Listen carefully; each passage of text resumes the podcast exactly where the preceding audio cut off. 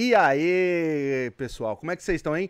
Voltamos, hein? Segunda-feira, começo da semana, olha só, hein? E tá terminando o mês, hein? Como é que vocês estão, hein? Aqui em São Paulo tava chovendo, tá frio, não sei aonde você tá me vendo aí no mundo, mas quero sempre agradecer aí a presença de você aqui no nosso vídeo. Obrigado demais aí a todo mundo que tá seguindo a gente aqui. Obrigado demais você aqui que tá chegando pela primeira vez aquele salve e muito obrigado.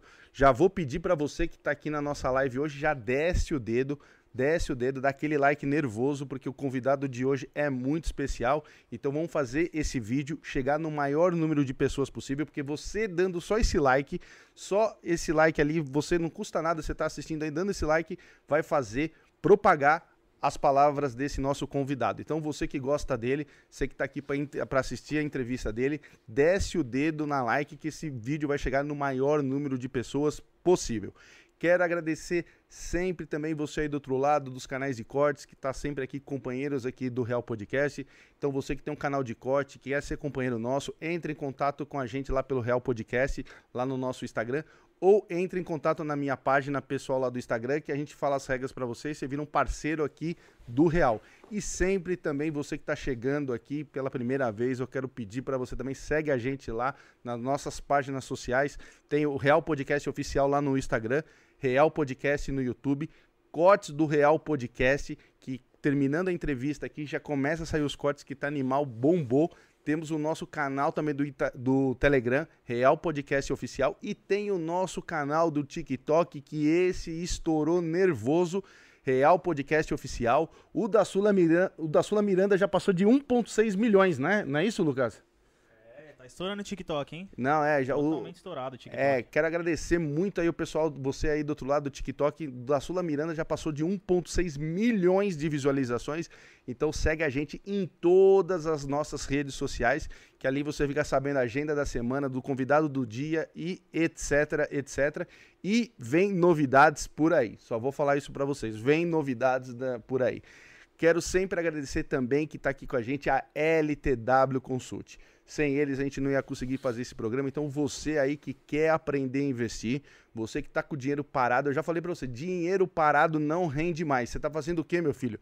Então entra agora lá no Instagram da LTW Consult. Os caras são muito brabo e vão te ajudar a investir, aplicar seu dinheiro. Vai lá na bio deles, no canal, no, no Instagram deles ali, vai na bio. Você vai puxar um e-book de como iniciar a investir, como os primeiros passos a, a, a investir. Então tem ali na bio deles o e-book, primeiros passos de investimento. E segue eles também no canal deles da YouTube, LTW Consult, que eles têm um programa diário todo dia, meio-dia, que chama Diário Consulte. Você que quer entender do mercado financeiro, você que quer entender a linguagem do mercado, você tem que assistir esse programa todo dia, meio-dia, Diário Consulte, lá no canal da LTW Consulte, lá no YouTube, que os caras são muito brabo. Segue eles lá. Obrigado, LTW. E hoje a gente tem aqui esse nosso convidado muito especial. E quem quer fazer pergunta para ele, como é que vai ser, Lucas? perguntas abertas aí para o nosso convidado, somente por superchat. Você que quer falar com ele, mandar aquela pergunta para ele responder ao vivo aqui, pode mandar o superchat aí. E você que quer divulgar a sua empresa, no nosso telão, 150 reais e a gente passa aqui, não é isso, Fábio? É isso aí. Então você aí, ó, que quer fazer perguntas. E hoje o papo é de espiritismo e o cara tem o maior canal espírita do mundo. Então eu sei que você que é um papo que você gosta, você vai querer fazer pergunta, então perguntas só do Superchat e também você quer falar sobre a sua empresa, manda 150 reais aqui, que é lá no Superchat que a gente fala da sua empresa. Certo? Então, vamos muito agradecer aqui. Edu, quero muito agradecer sua presença aqui com a gente hoje. Obrigado. Então, é Edu Sabage. Muito obrigado aí, primeiro, né? Boa noite a todos Sabag. aí. É, Eduardo Sabag, né? Sabag, Sabag, Sabag, é, Sabag. É. Árabe. É árabe. Descendente. Eu sou meio árabe, meio italiano, meio sei é. lá o que é. mas eu não ligo muito pra isso, não. Não, mas é, a gente tem que saber da, da origem. Sim, verdade. Mas é que sabe o que, que é? É que Jesus fala na Bíblia que é, a gente não deve se orgulhar da nossa pátria, tal, que isso não é muito importante. E ele fala um trecho.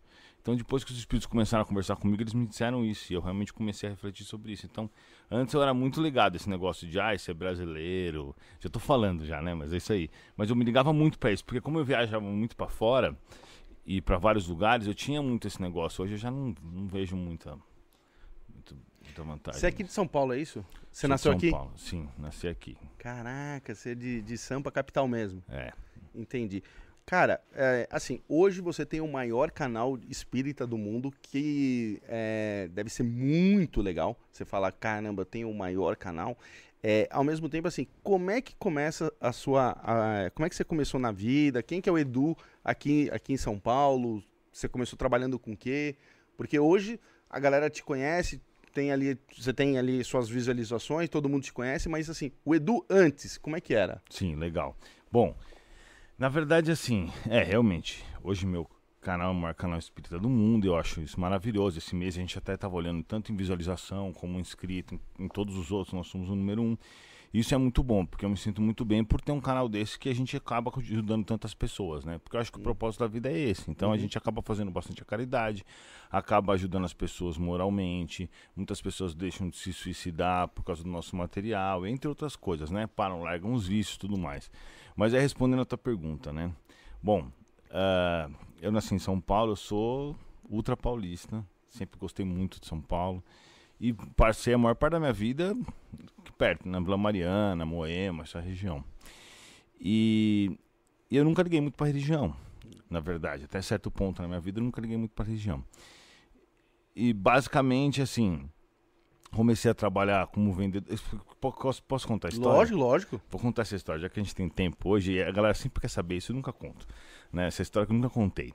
É, eu era moleque, tinha lá os meus 20 anos e não fazia nada da vida direito.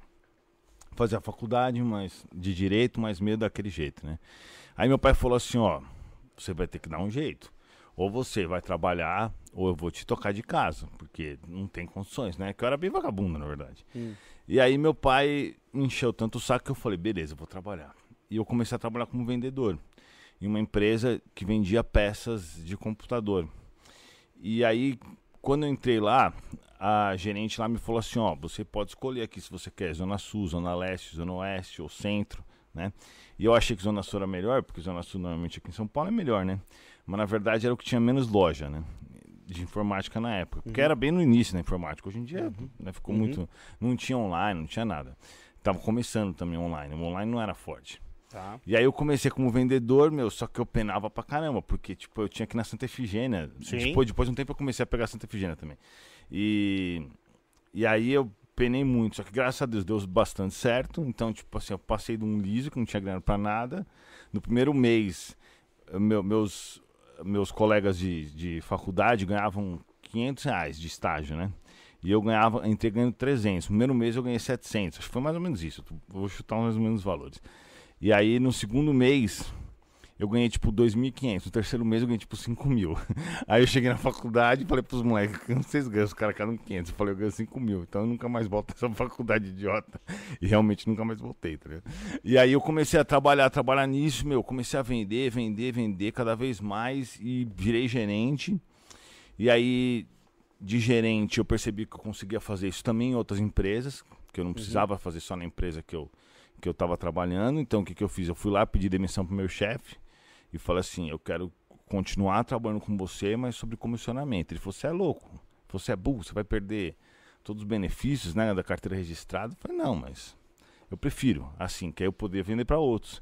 Aí eu fui conseguir pegar todas as empresas. Aí, resumindo, seis meses de trabalho eu tava ganhando tipo, muito dinheiro já.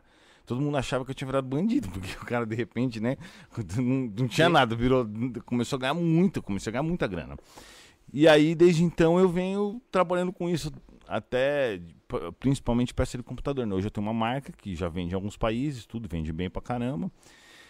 E Mas aí, ela- a, a sua marca, ela vende o quê de, de computador? ah, vende ah, gabinete, fonte, cooler, memória, SSD, cadeira, né? Porra, você faz tudo. Faz tudo, faz tudo. Entendi. Marca Rise Mod, todo já. Como é que é a marca? Rise Mod chama. Tá. E a gente vende hoje em dia em alguns países, tá? Eu tenho fábrica aqui no Brasil, a gente fabrica alguns produtos de acrílico, fabrica mousepad. Então, graças a Deus, tá indo muito bem, assim. Então, nesse quesito.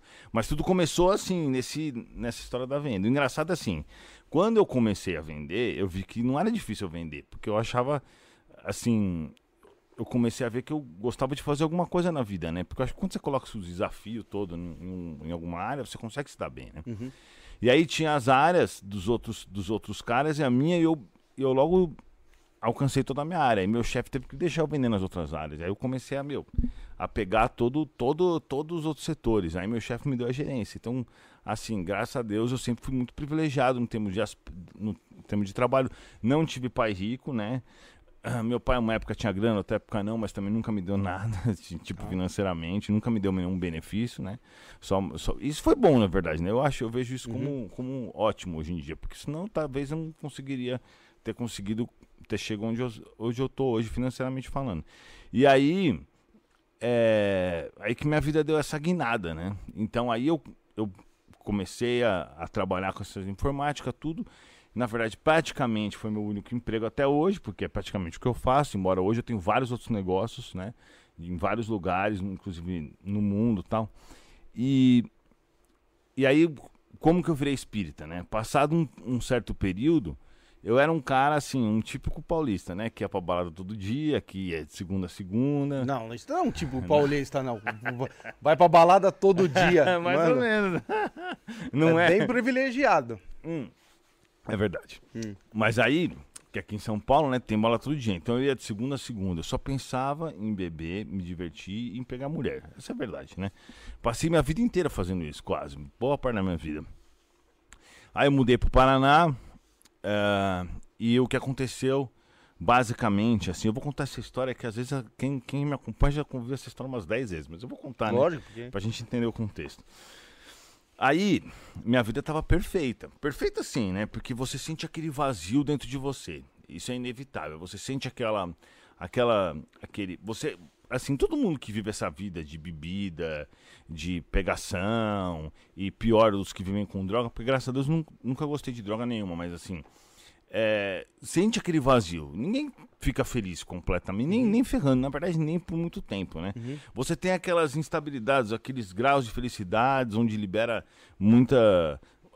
várias coisas na sua mente, dopamina e outras coisas que você se sente super feliz. Depois você tem aquela queda acentuada, e aí, assim, você não é feliz. Não tem como você ser feliz assim. Então eu tava num momento, assim, com muito dinheiro, pegando muitas mulheres, fazendo tudo que eu todo mundo considera, tipo assim, bom, sabe? A sociedade pinta a gente como se isso fosse importante, na é verdade, isso ou não? Uhum. A sociedade pinta assim, quando você tiver um carro assim, ou uma casa assim, ou, ou mulher assim, ou assado, você vai ser feliz, mas isso não tá certo. Isso na prática não funciona, eu nunca vi funcionar, na verdade. E eu tive vários amigos nesse mesmo contexto. E aí você começa a se questionar sobre o que você está fazendo está certo ou não, mas como eu não via outro sentido para a vida, para mim estava de boa, eu vou fazer o quê? Né? Não me preocupava com isso, na verdade, não, não ficava refletindo sobre isso. Era o que eu conseguia extrair de mais potencial na vida. Aí que aconteceu? Chegou uma vez que eu lembro que eu estava pensando assim: bom, agora que eu montei esse esquema muito lucrativo, eu nunca mais vou precisar me preocupar tanto com o trabalho e, e, e o lucro que eu estava tendo era muito alto. Falei, tô, tô tranquilo né? Nunca vou falir, vou viver a vida de boa dessa forma. E aí, depois que eu falei isso, tudo começou a dar errado. Mas começou a dar errado num nível assim extremo, de uma hora para outra. E eu, eu faço um adendo aqui para vocês refletirem na vida de vocês. Que o mundo espiritual, ele comanda o script da nossa vida. Por isso que eu tenho certeza que muitos de vocês já passaram por situações assim. Às vezes você está contando com um planejamento assim, e de repente tudo se modifica e as coisas fogem totalmente do controle. E não necessariamente é ruim, porque nesse meu caso, no primeiro momento parecia ruim, mas na verdade não foi, foi a melhor coisa que aconteceu na minha vida. Mas isso acontece com frequência na vida de todo mundo, não é só na minha vida, né? E aí, às vezes, ac acontece ao contrário. A pessoa conta com uma coisa ruim, acaba acontecendo uma coisa boa. E aí, quando você vê, sua vida virou de uma forma que nem dava para você imaginar. É isso que é interessante. Uhum. E a gente sabe que isso, isso é regido principalmente pelos espíritos, né? Pelos nossos anjos da guarda e coisa e tal. Aí, o que aconteceu é que a empresa que eu fazia negócio uh, se enrolou, ficou devendo para os meus fornecedores lá fora. Na verdade, basicamente, eu, eu representava os caras nos Estados os americanos, chineses, eu representava eles, eles no Brasil e eu trazia os produtos dele. A empresa daqui quebrou, não pagou os caras, eu me ferrei, tive que pagar eles para não deixar eles na mão, porque é sacanagem. Fiquei ferrado de grana e de uma hora para outra todo o meu mundo que tava tipo construído Perfeito. foi pro saco. É. Uhum. Aí tudo bem, cheguei, foi- meu, fiquei inconformado. Falei, velho, o que eu faço agora? Eu lembro claramente disso, porque eu morava numa casa com cinco funcionários, era só festa todos os dias. Era uma mansão, assim, meu, tinha uma piscinona, tudo, a gente só fazia festa. E aí, meu, falei pros caras, ó, não tem mais grana, você se vira aí, cada um, você vai embora. Eu, eu fiquei sozinho na, na casa e pensando, caraca, o que eu faço? Porque eu precisava devolver a casa. E a casa precisava pintar, precisava essas rolos, né, velho? Uhum. E eu pensando, caraca, que situação. E eu, não, e eu realmente fiquei perdido pela primeira vez. Aí eu comecei a buscar as religiões. Porque quando você fica por uma situação dessa, a maioria das pessoas acaba buscando a religião. Aí eu comecei a buscar, eu fui na igreja evangélica. E aí na igreja evangélica eu percebi, porque eu tinha uma Mercedona bem bonita ainda, embora eu tava quebrado, né? O carro ainda tinha, né? Aquelas coisas, né? O rico falido que ainda tem umas coisas. Aí ah, eu fui lá e eu vi que o, o pastor ficou de olho no, meu- carro, né? E falou: Não, a gente tem muitos planos pra você aqui na igreja, você não pode deixar de vir e tal. Percebi, deu pra sentir que ele tava pensando em dinheiro. Não que todos são assim, mas nesse caso esse cara tava. Aí eu fui na igreja eh, católica e ouvi o padre falando que a morte só existia porque Adão e Eva tinham pecado. E eu pensei, mano, mas o que, que tem a ver com Adão e Eva? Então quer dizer que os caras vão lá, comem a, começam, conversam com uma cobra, comem sei lá o que, essa porcaria, eu vou me ferrar por causa deles? Não tem nada a ver com isso. Aí eu, eu fiquei meio. Continuei minha busca, né? Pelo, pelo sentido da vida, porque eu comecei a refletir tudo. E aí eu tive uma, um aniversário, né, aqui em São Paulo, que minha família é daqui. E, e eu vim aqui no aniversário, e aquela tia louca que conversava com os espíritos, né, que era minha tia, é, eu fui comecei a questioná-la, entendeu? Sobre o espiritismo, que era a minha referência de espiritismo que eu tinha na ela. E ela começou a me dar várias explicações e tudo que ela falou tinha sentido. Porque eu sempre fui um cara muito cético, muito racional. Então eu não acredito em coisa que não tenha sentido, precisa ter sentido. Aí você vai lá na igreja católica.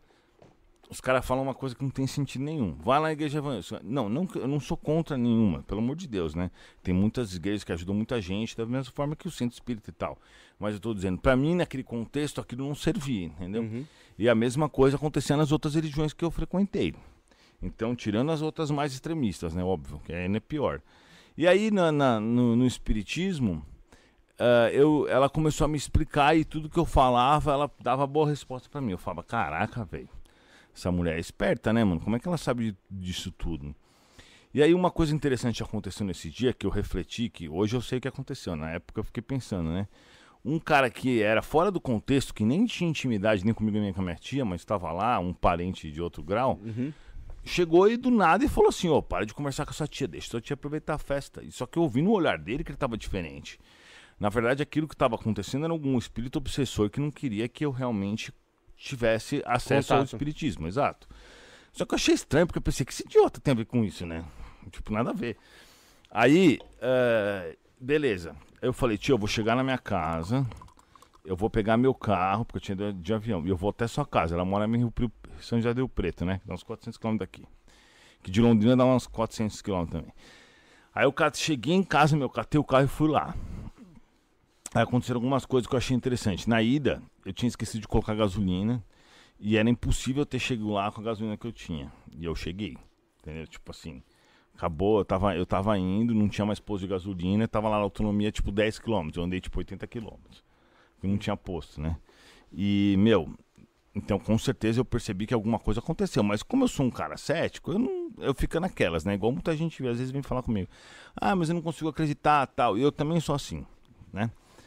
Aí eu cheguei lá na casa dela e tinham lá é, umas mulheres que faziam o estudo de espiritismo com ela. Aí eles viraram pra mim e falaram que iam fazer psicografia. Eu falei, como assim psicografia, tia? Ela falou, não, a gente vai pegar as cartas dos espíritos. Eu falei, eita, nós, carta dos espíritos, a ideia, né? Eu falei, mas essas mulheres são loucas, velho. Primeiro eu pensei que era um golpe, né? Porque, eu falei, quem que vai fazer um negócio desse, pegar carta de espírito? Que papo é esse, mano? Onde estão esses caras, velho? E aí, só que eu não tava pagando nada. Então, tipo assim, eu pensei, bom, se eu não tô pagando nada, então não deve ser golpe, né? Porque não me cobraram nada, nem falaram nada, não falaram nada de, de, de, de absolutamente nada. Eu falei, então elas devem ser meio loucas mesmo, tá ligado? Beleza, mas eu já tava lá, eu sentei lá, né? Porque eu já tava, tinha ido rodar tudo isso. E aí eu fiquei esperando, no que eu tava esperando, eu senti um cheiro de, uma, de um perfume de rosas, assim. Muito bom. Aí eu falei, caraca, mano. Eu falei, tia, de onde vem esse cheiro? Ela falou, ah, de um espírito. Eu falei, como assim? Ela falou, é, eu fiquei meio assim, né? Que até então foi, tinha sido a primeira, né, mudança, assim, que eu tinha sentido. E aí, quando acabou, acabaram as psicografias, eu fiquei esperando, elas ficaram lá e eu só me assim, falando, mano, o que que, que que tá acontecendo? Comecei a refletir na minha vida, né? Eu falei, mano, o que que eu tô fazendo aqui? Aí elas pegaram as cartas e quando terminou o que estava falando nas cartas tinha tudo a ver com o que estava acontecendo com a minha vida. E todas as cartas eram endereçadas para mim. E não tinha como elas saberem sobre aquilo que, que tinha escrito, porque eu não tinha falado para as mulheres, né? E tinha uma carta de um espírito chamado Humberto de Campos, que Chico Xavier psicografou ele, né? Fez alguns livros dele, como Brasil, Pátria do Evangelho, Coração do Mundo, que ele assinava como Irmão X. E essa carta falava várias coisas que tinham totalmente a ver com a minha vida. Aí eu fiquei em choque, porque eu falei, caraca, como que esse cara sabe dessas coisas, né? Como que minha tia sabe dessas coisas? Minha tia que psicografou. Como que ela sabe dessas coisas, sendo que eu não falei para ela? Então já não, aí já começa a, tipo assim, é uma coisa que tá fora do, do, do alcance dela. Mesmo que ela uhum. quisesse, mesmo que ela fosse louca, ela não conseguiria escrever aquilo, certo. né? Que é o que acontece hoje com os recados que eu dou para as pessoas. A gente vai nos eventos, por exemplo, uh, eu fiz aí esse mês já, esse ano aí, Goiânia, Fortaleza, Londrina, é, Brasília é, Itajaí. Fiz em alguns locais, né, os eventos. E aí os eventos funcionam assim. A pessoa chega lá, eu atendo as 100 primeiras pessoas, a gente dá uma senha para as pessoas. Quando a pessoa chega, antes dela abrir a boca, eu já dou o recado que os espíritos mandam dar para ela. E assim, é uma pessoa que eu não conheço, nunca vi na vida, não faço ideia, não tem lista de chamada, não tem marcar presença, não tem nada. A pessoa simplesmente vai lá, né? E ela não me deu informação nenhuma. Então, por exemplo, é uma pessoa lá, a gente fala sobre os filhos dela, sobre o trabalho dela, coisas que não teria como eu saber. Como que eu vou saber essas coisas? Né? Mesmo uhum. se eu fosse doido ou super inteligente, eu não conseguia chegar nesse resultado de forma alguma, né? Então, assim, isso é uma coisa que foge da compreensão e do entendimento que a gente entende por coisas físicas uhum. e etc. E aí, é, aconteceu a mesma coisa nesse caso, né? Veio um monte de informações uhum. na carta, informações preciosas. Aí eu cheguei e falei assim, bom. Aí nessa carta estava escrito ali sim que eu iria utilizar, que não, que tudo que estava acontecendo tinha um propósito para estar tá acontecendo e que eu iria utilizar minha mediunidade para me ajudar, depois para ajudar as pessoas à minha volta e depois para ajudar a humanidade, né? Eu pensei, nem ferrando que eu queria ajudar a humanidade, tá louco. Aí eu falei para ela, falei, não, conversa com esse cara, tal, não quero fazer isso não, né? E aí, no final das contas, foi que eu acabei realmente, depois disso, né? Uh, ah, não, aí ela me deu um livro, que era o livro dos Espíritos, que é, tipo assim, um livro básico do, do, do, do espírita, na verdade, é um livro de perguntas e respostas, que Allan Kardec preparou umas perguntas para os espíritos, eles responderam, então tá tudo certo. É um livro que tem 200 anos, mas se você pegar ele de 200 anos atrás, que a gente quase não tinha tanta tecnologia como a gente tem hoje, você não vai achar nenhuma informação que a ciência desbancou até hoje. Ou seja, é um livro que tem 200 anos e tá, toda a verdade está ali. Você não, com o avanço da tecnologia, não teve nada que você fala, isso aqui está errado. Hum. E ele fala sobre tudo, ele fala sobre planetas, ele fala sobre o universo, ele fala sobre a matéria, ele fala sobre a vida humana, ele fala sobre as leis morais, ele fala sobre tudo. E até que e os 200 anos de, de tecnologia não foi o suficiente para desbancá-las. Porque quando você tem a verdade, quanto mais você ilumina, mais ela aparece, né? Uhum. Então aquele livro realmente contém as verdades. E aí é, eu levei esse livro para minha casa e comecei a ler ele. E falei, bom, eu vou encontrar alguma contradição nesse livro. Porque eu pensei, se encontrar uma contradição, para mim é igual a todas as outras religiões, não serve para porcaria nenhuma. Uhum. Para mim não, não, tem como ser tipo assim, ah, essa parte eu acho legal, mas isso aqui não. Para mim ou é tudo ou não é. Não tem como ser mais ou menos. Porque se tem uma coisa que tá errado, não dá para confiar no resto, né? Uhum. Como é que você vai saber? E aí eu peguei aquele livro, levei pra minha casa, comecei a debulhar ele, até hoje eu procuro alguma contradição, nunca achei. Não achei. E aí foi assim, aí eu depois comecei a me dedicar pro espiritismo e a vida mudou da pro vinho. Aí uma das coisas que aconteceu, né, que eu quando voltei pra minha casa, eu continuei querendo sair de balada. Eu saí de balada e quando eu fui beber, a bebida tava com gosto muito ruim, muito esquisito. Eu pedi uma vodka, tava horrível. Aí eu falei pro cara, dá um uísque, tava horrível também. Então os espíritos, além de ter tirado aqueles obsessores que viviam comigo, que na verdade eram um monte de obsessor, né? Espírito do mal que bebia comigo, eles também mexiam na bebida para que eu realmente percebesse que aquilo não fazia bem para mim. Então, depois disso, eu realmente parei e não voltei mais. E aí, eu, aí o Espiritismo foi mudando pouco a pouco a minha vida. E aí eu fui criando os grupos do Evangelho, fui criando, criando, criando. Aí o YouTube tinha começado a, a crescer em algumas coisas. Criei um canal, meu, super mal feito. Na verdade, é mal feito até hoje, meus vídeos. Mal feito no sentido, tipo assim, de a, amadorismo, sabe? Eu coloco Uhum, o, o uhum, celular em uhum. cima da caixa, o Uhum. celular cai no meio do vídeo, é uma bagunça. As pessoas ficam zoando pra caramba, mas é verdade. Eu faço, eu, agora que eu tô montando um estúdio profissio- profissional, vou tentar montar um estúdio mais ou menos profissa pra poder gravar vídeo, porque é tudo gravado no celular, não tem nada diferente. Então eu comecei dessa forma e foi dando certo, foi dando certo e estamos aqui. Caramba. E, e, e qual que é o primeiro contato, assim, quando você começa a estudar o espiritismo, que hoje você tem um mentor, certo? Sim, certo. É, qual foi esse primeiro contato que você teve com ele? Você lembra o dia, como é que foi? Então, na verdade, assim, é interessante comigo porque é, a partir do momento, con- continuando então a história, né? Aí eu comecei a estudar o espiritismo e tudo mais, e um belo dia eu tinha uma namorada, né? E ela tinha, sei lá, 17 anos, acho, 18 anos, não sei. É, devia ter uns 18, 19. E ela, tipo assim, começou a falar pra mim sobre umas coisas da- das estrelas, dos átomos, das ligações é, entre as moléculas. Eu fiquei pensando, como é que essa menina sabe disso, né? Umas coisas que não tinha como ela saber. Uhum.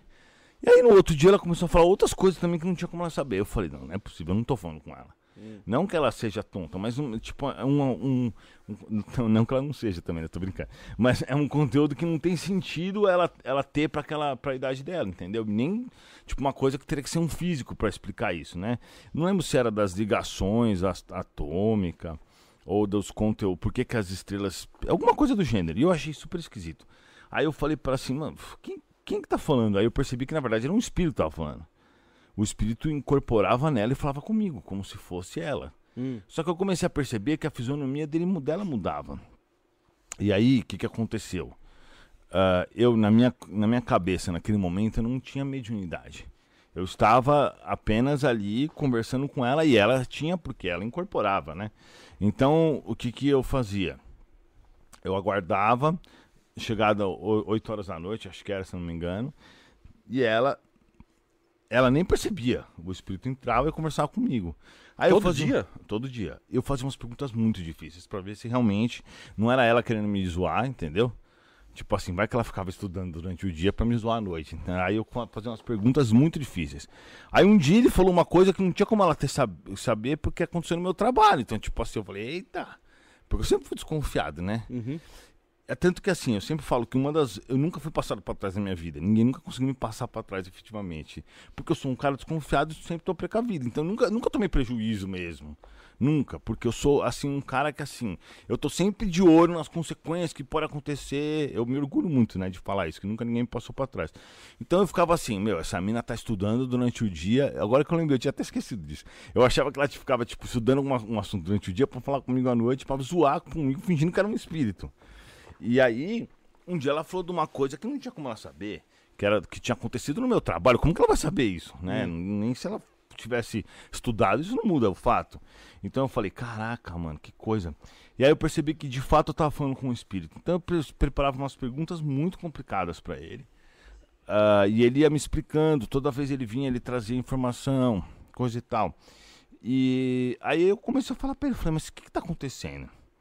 E ele falou pra mim assim, olha, você vai ser médium um dia, mas ainda não, não é, então nós vamos conversar com você nesse processo. Então todos os dias ele ia, ele ia falando um pouco mais, ia falando um pouco mais. Aí eu gravava às vezes, eu ouvia depois. Ele não deixava eu mostrar pra ninguém, mas ele deixava eu gravar. E aí eu percebi que esses espíritos, eles conseguiam, por exemplo, agir sobre a matéria, eles conseguem fazer isso. Por exemplo, carregar uma pedra ou qualquer coisa assim. Quando eles querem, eles podem. E aí eu comecei a cada vez, ele, ele ia falando pra mim assim, "Ó, você vai estudar isso, vai estudar isso, vai estudar isso, vai estudar isso. E ele começou a me, me indicar o que, que eu tinha que fazer também no meu trabalho. Porque eu tinha tomado esse baque, né, financeiro. E eles falaram pra mim que aquele baque financeiro tinha sido tinha tido um propósito. E o propósito era que eu conhecesse realmente a doutrina espírita. Então, assim, e também é o seguinte, eles falaram que eu estava muito orgulhoso naquela época e que seria um problema, porque como eu, eu tinha, eu era um moleque, eu tinha mais cabeça de moleque e tudo que eu tinha feito até então estava dando muito certo. Uhum. Então eu me achava, sabe, o bambambam. Bam, bam. Então eles precisavam dar uma esmagada em mim, assim. E é difícil quando você tem uma decepção financeira, coisa e tal, você acaba realmente, né, diminuindo bem a sua, seu orgulho e tal. Então eles deram uma boa espremidinha em mim e aí depois vieram com essas revelações espirituais. E aí eu comecei cada vez mais me dedicando para o espiritismo. Passou um tempo que eu só me preocupava com o espiritismo. E eles me ajudavam em tudo, inclusive aconselhavam muitas coisas, tudo falando por ela. E eu passei assim, vamos dizer, acho que uns três anos dessa forma. E era muito interessante, porque eles falavam o dia inteiro comigo por ela, e ela não percebia. Isso que era interessante. Ela realmente não percebia. Para ela não tinha acontecido nada. Então eles entravam, falavam com ela, não tinha acontecido nada. Inclusive teve uma vez muito interessante. Estava no Natal, num jantar de família, todo mundo, o espírito entrou, falou comigo e saiu e ninguém percebeu. Ele falou uma coisa que fora do contexto.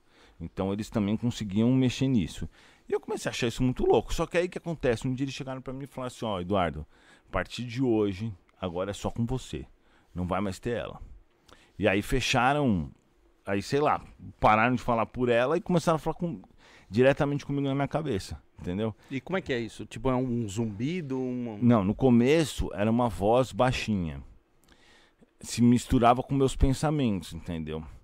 Acontece assim, quando você está, por exemplo, uh, olhando para lá, não sei se já, com certeza já aconteceu isso todo mundo. Allan Kardec concluiu que todos somos médicos, que no mínimo um pensamento de um espírito a gente recebe. Hum. Então, às vezes você está, tipo assim, num outro contexto, você recebe um pensamento de um espírito que tem por aí.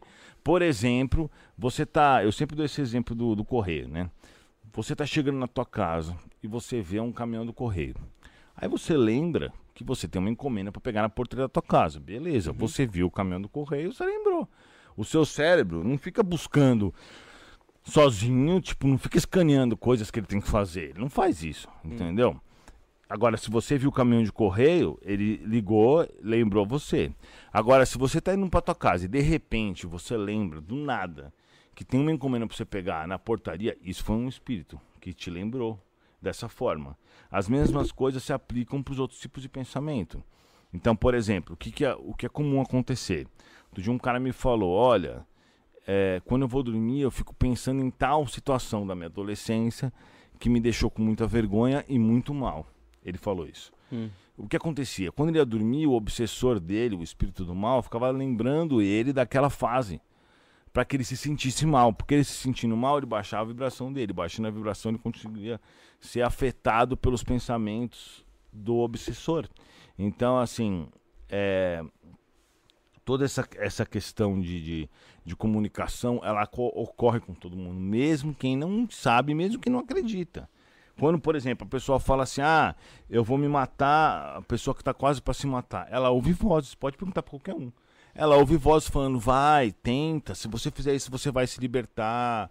Se você fizer isso, vai acabar tudo. Você vai para um lugar bom.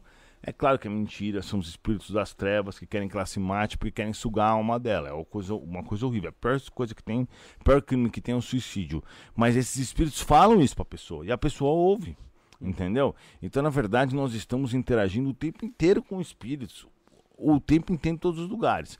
Aí a diferença é a seguinte: para um cara que não tem essa mediunidade ativa, ou vamos dizer, ostensiva como eu tenho, ele ouve os pensamentos como se fossem os pensamentos dele, entendeu? Hum. Então, às vezes, você tem sugestões. Por exemplo, esses tempos aí, uma escrita aí, o, o noivo dela tinha morrido. Aí ela veio falar comigo, eu falei para ela assim, ó. Uh, os espíritos estão dizendo para mim, para você deixar esse Instagram que você tem, que tem as fotos com o cara, já que você não quer se deletar as fotos, criar um outro Instagram para você. Ela falou: "Pô, sabe que eu tô pensando nisso a semana inteira?" Porque na verdade era um espírito estava sugerindo isso para ela, tava dando essa ideia na cabeça dela, entendeu? Dando essa ideia na cabeça dela. E depois, quando ela veio falar comigo, eu peguei e simplesmente materializei a ideia que ele me falou. Ele falou assim: "Ó, fala para ela fazer isso." Mas na verdade, ela já estava recebendo essas informações desse espírito por esse pensamento. Então o fato é que as pessoas recebem pensamentos o tempo inteiro do mundo espiritual. E a, às vezes muitos ruins, às vezes bons. Vocês não percebem, você não percebe, por exemplo, às vezes que você está sendo influenciado por alguma coisa? Você não percebe isso? Nunca percebeu, tipo assim, às vezes, por exemplo, se um, um cara que tem um hábito de beber, ele recebe vários pensamentos dos espíritos ruins vai, vamos beber, vamos beber, vamos beber. Isso acontece pra caramba. É claro que tem a vontade biológica do cara, óbvio, né? Se o cara tá acostumado com aquilo, o corpo dele tá pedindo aquilo. E isso acaba ajudando o trabalho do obsessor, mas de fato acontece dessa forma. E aí, agora voltando à sua pergunta. Então, o cara que não tem mediunidade ostensiva, ele recebe os pensamentos como se fossem ideias dele mesmo. Tipo, ah, vou me matar porque eu vou ficar de boa. É uma ideia obviamente errada, porque o cara que se mata vai se ferrar um monte, muito mais que qualquer outro. Mas ele pensa isso. Aquele cara que tem uma mediunidade já razoável, ele ouve como se fosse um pensamento de outra pessoa. E ele consegue identificar até o tom de voz. Até o tom de voz. Então ele consegue saber se, se é uma mulher ou se é um homem. Ele consegue saber. Agora, no meu caso, eu, por exemplo, eu ouço o espírito falando mesmo. Eu ouço igual a gente está ouvindo eu ouço, na verdade, com a minha alma, né? Então, assim, é a glândula pineal, por exemplo, a gente está aqui, uh, nossos olhos, né? Eles estão vendo a luz. Então, uh, a gente recebe essa luz aqui, pela retina ela passa, e ela é processada no nosso cérebro. É uma coisa semelhante, só que acontece com a nossa glândula pineal e ela é processada no nosso cérebro. Então eu recebo as informações que vêm de outra dimensão, não é um pozinho mágico, é uma outra dimensão que nós estamos numa dimensão específica, eles estão em outra. E essa outra dimensão, é, que inclusive se você ver a teoria das cordas, os americanos que nem sabem o que é espiritismo falam sobre essa outra dimensão. Eles nem sabem o que é Allan Kardec, sabe nada disso. Eles falam, pela teoria das cordas, que é a mais aceita hoje, quer dizer, que é uma das que está crescendo, que é a que está mais correta, é, eles falam sobre uma outra dimensão junto de nós, que eles não conseguem entender exatamente o que é. É o mundo espiritual. Então, o que, eu, o que acontece não é nada mágico, eu simplesmente recebo as informações vindas desses espíritos que estão em outra dimensão por meio do meu receptor, que é a glândula pineal, e eu processo isso dentro do meu cérebro então, dessa forma, eu recebo as informações e eles conversam comigo, coisa e tal. Então, para mim, hoje é como a gente está conversando aqui. Eu converso normal, tempo inteiro. Eu vou na estrada, por exemplo. Putz, ontem eu peguei estrada para vir para cá, seis, sete horas de estrada, eu vim conversando a maior parte do tempo com eles. Eu venho trocando ideia normal. Claro que eu não fico falando sozinho, né? Só, é mental, né? Porque eles leem meu pensamento também, então é uma conversa mental. Entendi. Mas então, pelo, pelo, nessa teoria, a gente, nunca, a gente nunca tem um pensamento. A gente sempre tem, então, porque do jeito que você falou, todo pensamento é, é, é você escutando um espírito, a gente nunca é, pensa. A gente sempre, então, es, é, escuta um espírito. Não, não. Muitos pensamentos são nossos, sim. Uh, nós temos sim os pensamentos, óbvio, mas assim, às vezes a gente tem essa interação com os espíritos.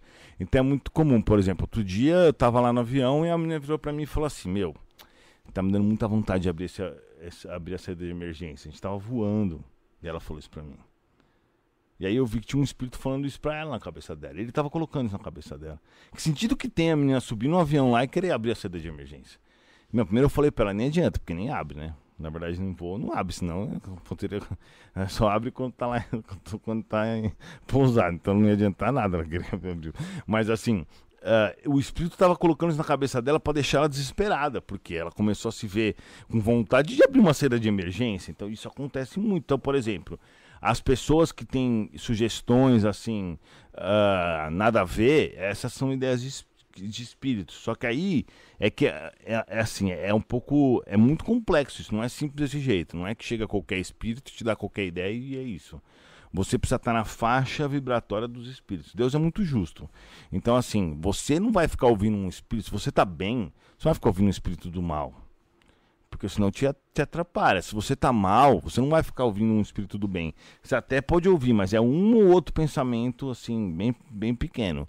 O que acontece é o seguinte, por que, que quando a gente está, por exemplo, olha o que acontece, eu já vi isso várias vezes, já. vi isso na minha frente, um casal brigando. O cara ficou com raiva, a mulher ficou com raiva. Aí eles começaram, uh, o espírito foi na mulher e falou assim: Olha o que, que esse cara tá fazendo com você, não sei, sei lá, não lembro direito qual foi o contexto.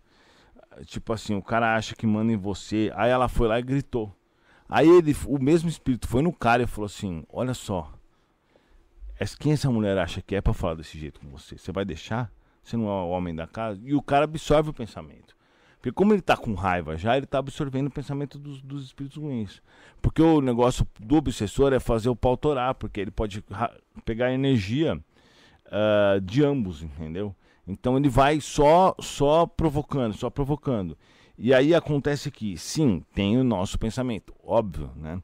Nós temos o pensamento, só que o nosso pensamento ele interage com o mundo espiritual e ele traz para perto de nós espíritos compatíveis com aquelas ideias e também coloca a gente nessa mesma faixa vibratória, porque funciona assim, na verdade. É como se fosse um, um, rádio, né? Por exemplo, aqui a gente tem as estações de rádio, né? Então, se você sintoniza, sei lá, Jovem Pan é 109, acho que é, se não me engano. 97, acho que é metropolitana. Se você sintoniza essa estação, você vai pegar a frequência, né? Das ondas uh, dessa uhum. rádio. Quando você tá com raiva, depressivo, uh, ou alguma coisa assim. Você, você entra, entra nessa vibração. Na, nessa vibração, exatamente. Então, assim, existem as vibrações ruins e as boas. Então, se a gente começa a falar. Por que, que, por exemplo, às vezes a gente começa a falar de uma doença e todo mundo começa a ficar meio zoado? Porque você está entrando na faixa vibratória dessa doença. Então, você está entrando em comunicação com todos os outros que estão também pensando nessa doença. Tipo assim, o mundo é energia. A matéria, ela é energia de forma é, densificada, na verdade, né? Uma, é uma energia de forma meio congelada, assim. Mas o resto é tudo energia. Nós somos espíritos que estamos aí vivendo diversas experiências físicas e também espirituais. Então, assim, uh, tudo é energia. E aí, a hora que a gente pensa e reflete sobre algo, algo que está acontecendo, ou que a gente começa a conversar sobre esses temas, a gente entra nessa faixa vibratória. Então aquele cara, você pode ver isso daí, o cara que está naquela vibração, às vezes o cara nem é ruim, mas o cara está passando por uma dificuldade, não consegue se controlar e acaba se acabando na bebida ou alguma coisa assim, ele entra na faixa dessas coisas ruins e aí é só porcaria. Aí a vida do cara fica de cabeça para baixo. Né? Acontece muito isso. Mas você, é, você já viu que, por exemplo, você é, foge de todo o padrão que a gente conhece de espiritismo, de médium, de, da, da pessoa? Porque normalmente, quando Sim. você tem um, um médium espírita, é sempre uma pessoa até um pouco mais velha do, do, que, do que você. Ela também sempre também ela, ela, ela não tem um, por exemplo, você tem um corpo atlético. Ela é hum, é uma pessoa obrigado. mais é, sem ser essa, essa coisa tão atlética.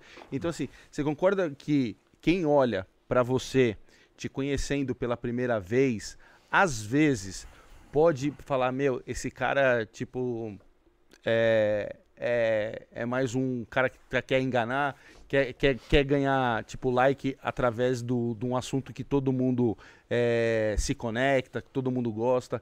O que, que você acha sobre isso quando, quando você é julgado por, por, pela sua aparência? Ótima pergunta essa. Na realidade é o seguinte, Uh, primeiro é bom sempre deixar claro que eu não ganho dinheiro com o espiritismo, né? Eu não ganho absolutamente nada com o espiritismo, pelo contrário. Eu gasto minha grana comprando Instagram, Facebook, sei lá, tudo que tenha que Como eu é que possa divulgar. O, Instagram. Como eu assim? falo assim no meu vídeo, galera, quem quer vender qualquer Instagram que esteja vinculado a espiritualismo ou alguma coisa assim, entre em contato com a minha equipe. Os caras entram em contato, a gente oferece, a pessoa vende. Aí a gente vai lá, a gente já tem um script já, a gente começa a colocar nossos vídeos e acabou. Eu, eu pego, tipo assim, um Instagram. Esses dias eu comprei um TikTok 300 mil seguidores. Era vídeo de fofoca. A gente compra o TikTok, altera, a gente vai alterando, altera o nome, depois altera a foto e vai colocando vídeo. Óbvio que a gente perde um monte de seguidor, mas a minha ideia principal é divulgar o espiritismo para as pessoas que não conhecem. Então não tô nem aí, entendeu? Hum. E assim, eu uso meus recursos próprios para isso. Eu não uso dinheiro de, de de seguidor nem nada. Eu uso o dinheiro que eu ganho no meu trabalho, nos meus negócios. Eu pego a minha grana, vou lá e compro um negócio, entendeu? Então, tipo assim, diferente da maioria das pessoas, principalmente dos espíritas, porque agora o espiritismo está sendo deturpado, né? Os caras estão mudando os livros, os caras estão cobrando por palestras, fazendo tudo que não é espírita. Então, assim, infelizmente o espiritismo está entrando em umas que, que assim, uh, tudo errado. A federação uh, espírita, meu, é muito sem noção. Os caras não fazem absolutamente nada, ainda estão fazendo tudo errado em relação a mudar os, os livros. Ganham dinheiro pra caramba, não sei o que os caras fazem com esse, com esse dinheiro, não sabem fazer um trabalho de marketing, é ridículo o que eles fazem, perto do que as outras religiões fazem. Então, assim, o espiritismo, infelizmente, tá na mão de um monte de gente que não entende nada de negócio, não entende, ou então, sei lá, se entende, não sei se os caras estão juntando dinheiro para comprar um país, não sei qual é a ideia dos caras, mas o que o que está acontecendo é nada, nada do que deveria estar tá acontecendo. Se você vai hoje numa livraria, você encontra lá trocentos vídeos de várias religiões. Os evangélicos lá, super boa, capa bonita, um bandista, umas capas super bonitas dos livros, que dá vontade de ver. Espiritismo, você não vê nem livro espírita. Fica tudo jogado no canto e, e os caras cobram caro, não pensa que é barato. Você vai pegar um livro uh, de Chico Xavier, que doou seus direitos autorais, é 30 reais, 40 reais. Então eu não entendo o que, que, que esses caras estão fazendo com isso, sabe? Inclusive eu estou pre preparando para abrir uma editora e eu vou entrar com um processo para tentar derrubar as. Bom, nem devia falar isso, deixa quieto. Nossa, deixa quieto. Mas aí o fato é o seguinte: uh, a forma como o Espiritismo está hoje caminhando no Brasil está errada. Está errada. Era para estar tá chegando muito mais pessoas.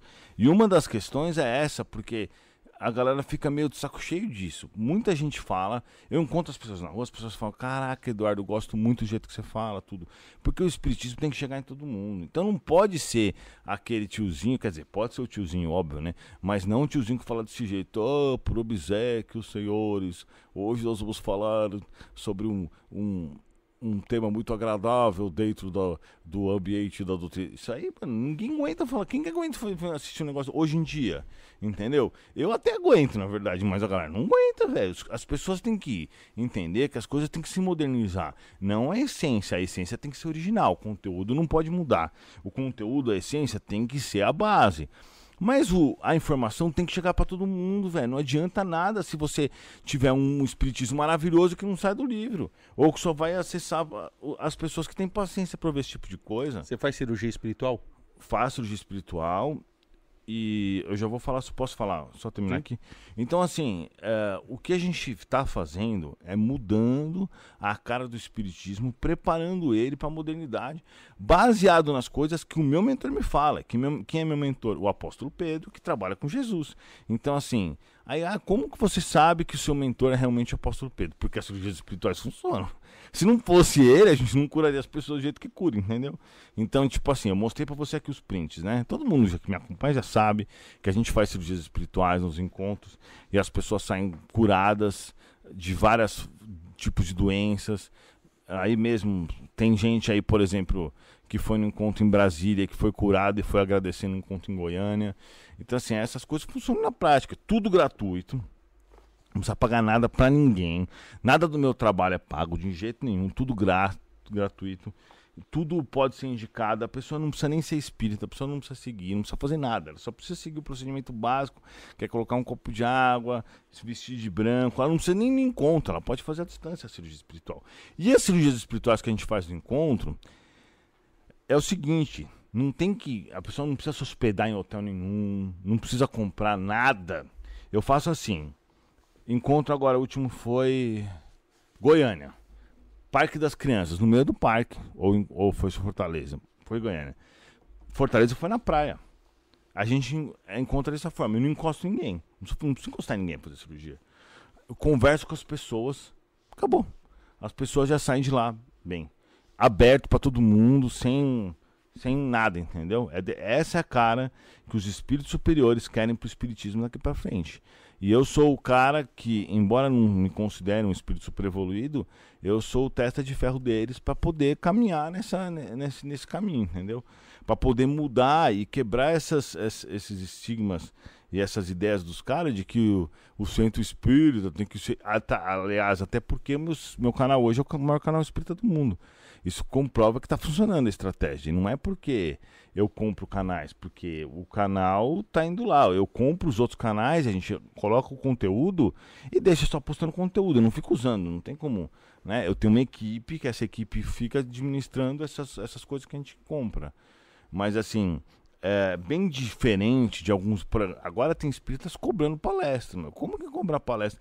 Tem federação espírita aí, estadual, que cobra 200, 300 reais para fazer congresso. Você acha que está certo? Isso é coisa de bandido. É assim. Bandido, não bandido de. É estronatário, perdão, estronatário. Se for de estronatário, ficar cobrando 300 reais uh, congresso espírita, aí vai, vai mil pessoas, o cara ganha 300 mil, vai 3 mil pessoas, o cara ganha, faz um milhão. Aí o cara vai lá, paga 20, 30 mil no coisa, paga as passagens, o cara embolsa 800 mil. Tá, mas aí todo, todo, todo o encontro que você faz é, é 100% gratuito. 100% gratuito. Tudo tem um custo.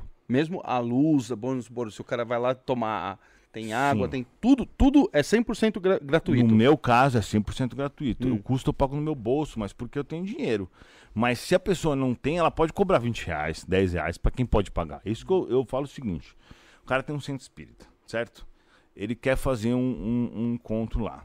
Ele vai lá, faz uma campanhazinha, ou pede 10, 20 reais para quem pode pagar. É assim que se faz. Hum. Não vamos cobrar 300 reais pros caras, pelo amor de Deus, velho. Isso é estelionatário. Isso daí não é. Não tem, isso é muito longe do que diz o Espiritismo. Hum. No meu caso, se eu tiver, quiser fazer. Eu já aluguei lugares para fazer encontro. Eu pago no meu bolso porque eu tenho grana. Mas para quem não tem, faz esse esquema aí que eu falei. Entendi. Não tem que ficar cobrando nada, entendeu? Quem garante que, por exemplo com, com, todo, com todo respeito, não, por favor, da, pode falar o que falar, quiser, não tem você não é o próximo João de Deus? Ótima pergunta. É muito importante a gente, a gente abordar isso daí. Ao invés de correr dessa situação, a gente tem que realmente abordar. O João de Deus era um bandido, né? Como já foi comprovado. O cara não é que o cara era só um abusador. O cara tinha arma, tinha gangster, tinha capanga. Me parece que faz, cometia vários tipos de crime. Era um bandidão. Uh, ele teve, originalmente, sim, uma missão que foi designada boa para acontecer. Mas óbvio que desde o início ele se desviou. Porque eu visitei o João de Deus, meu mentor falou para mim: vamos visitar o João de Deus, antes de acontecer toda essa confusão. E eu fui com a minha ex, e ele falou que queria conversar com a minha ex. Meu mentor falou: não, não, não precisa, vamos embora. Não sei se iria realmente fazer alguma coisa, sei lá, né? Até porque se fosse eu ia dar um pau nele, porque eu não sou esses caras aí. Mas tipo assim, uh, o fato é que quando eu fui lá, eu fingi que eu ia abrir um hotel. Meu mentor falou para fazer isso. E eu conheci todo o staff dos caras dele lá. E eu percebi que na verdade eles estavam muito mais interessados em ganhar grana do que qualquer outra coisa. Mas eu não vi nada relacionado aos crimes que a gente ficou sabendo depois, né? É óbvio que meu mentor sabia, mas eles não vão ficar se intrometendo nisso, porque as coisas têm que seguir o curso das coisas. Mas é, é óbvio, o cara tinha uma farmácia no nome da mulher que vendia milhares de reais. O cara ia lá, ele falava assim, ó, compra esse remédio aqui, fazia um risco no, no, na folha, coisa de otário, né? E mandava o cara comprar. Infelizmente as pessoas compravam porque, né, acreditavam no cara. Hum. E aí é, ele vendia tipo assim, meu, eu não lembro os cálculos que eu fiz, mas os cálculos que eu fiz, ele ganhava tipo 400 mil reais só com isso. Além das questões dos hotéis que ele, que ele tinha grana, das pedras que ele vendia, que eram caríssimas, da água que ele vendia. Então, assim, ele, ele era um católico, né, misturado com, algum, com algumas coisas espirituais, mas muito longe de ser qualquer forma espírita e, e além de todos os crimes que ele cometeu. Então, assim, qual que é a grande diferença? Mas é bom, é bom sempre falar sobre isso, né? Primeiro, eu não cobro nada de ninguém. Segundo, 100% dos meus atendimentos são abertos. Exatamente para ninguém ficar falando assim, ah, o cara cobrou, ou o cara pôs a mão não sei quem. Não tem essa. É aberto, em praça pública. E nunca vai ser diferente disso. Vai ser para sempre assim. Exatamente para que ninguém possa falar isso aqui. E, e não tem prioridade nem preferência. Claro, se vai uma velhinha lá, beleza. O cara pode ser o Batman, Robin, não importa quem seja. Pode ser meu parente, não faz diferença para mim. Eu atendo todo mundo no, da, da, do jeito certo. Eu realmente, por exemplo, tem uma prima minha que quer falar comigo faz tempo, enche o saco da minha mãe. Eu falo, se ela quiser ser atendida, ela tem que entrar na, no Instagram e seguir. Tipo, tem 8 mil mensagens para mim. Eu recebo, eu tenho 8 mil mensagens para responder no Instagram. Eu vou respondendo 10, 20 por dia, não tem como responder. E ela tem que seguir o curso das coisas. Eu não vou priorizar ela porque ela é minha prima. Eu não vou fazer isso. Quando você fala assim, você não cobra, ok. Mas a partir do momento que você é, aparece na internet falando sobre o espiritismo, seu canal cresce, você começa a aparecer em podcasts, dando entrevistas sobre isso, isso não ajuda os seus negócios? Não é uma forma também de você ganhar dinheiro com o espiritismo? Ótima pergunta. Uh, na verdade é o seguinte: o que eu ganho hoje é mais ou menos no YouTube uns 15 mil reais. Isso mal paga a minha equipe, porque eu tenho um monte de gente fazendo um monte de coisa. Muito menos do que eu já investi, por exemplo, em, em Instagram e essas coisas que eu já falei, comprei um recentemente, 600 mil, comprei um TikTok, comprei, comp... então eu já devo ter gasto uns um milhão. E assim, uh, na verdade, nos meus negócios, na verdade não ajuda quase nada, porque meus negócios não tem a ver com isso, entendeu? Então, tipo assim... Mas, a, mas a, os seus negócios não tem a ver com isso, mas a partir do momento que você fica famoso, a sua imagem tem a ver com os seus negócios. A pessoa é, pode, pode chegar mas nos eu... seus negócios pela sua imagem, Sim. porque é do Eduardo. Sim. E aí o que eu estou tentando fazer agora? Por exemplo, a minha marca de peça de computador, agora que eu comecei a, a falar que tem uma marca, tudo, etc.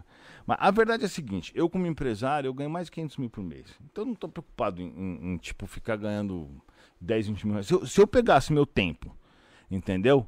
E me, e me dedicasse a mais uma empresa minha, em vez de me dedicar ao espiritismo, eu ganho muito mais. Então, tipo, isso pra mim, assim, do, do, da grana que eu, que eu ganho, eu pago um monte de gente que edita, que faz isso, que faz aquilo. Eu mantenho vários cachorros que a gente pega de rua, eu mantenho vários projetos dentro da caridade, eu tenho vários, se você escrever lá, por exemplo, uh, tem, tem uma playlist em um dos meus canais que tem vários projetos de caridade, vários outros que eu faço também. Então, assim, vamos dizer assim, na conta não vale a pena para mim fazer, não, com certeza não valeria a pena fazer isso para mim. E aí a ideia que eu quero realmente é realmente divulgar o espiritismo. Então se for preciso gastar muita grana, montar uma editora, entrar na briga com os caras, eu vou fazer isso. Então não tem interesse, tipo assim, isso para mim não é é que não quero parecer ser prepotente, entendeu? Mas isso daí para mim nem é dinheiro, tipo, me preocupar com 15 pau, entendeu? Quem toca as suas empresas hoje? Eu mesmo, né? Eu tenho vários assistentes, na verdade, né? que fazem isso. Mas basicamente sou eu, porque eu recebo muita ajuda dos espíritos, né? Eles me ajudam pra caramba. Eles falam, faz isso, faz aquilo. Não.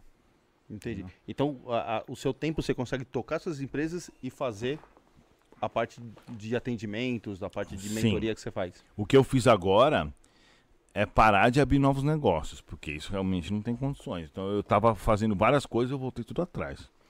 E aí eu montei uma empresa chamada Loja Chama Violeta, que a gente vende itens do canal que eu te trouxe aqui de presente. E parte desses lucros vai para caridade, né? Só que a ideia é colocar dentro da, da, casa da pessoa uma caneca com uma mensagem boa tal.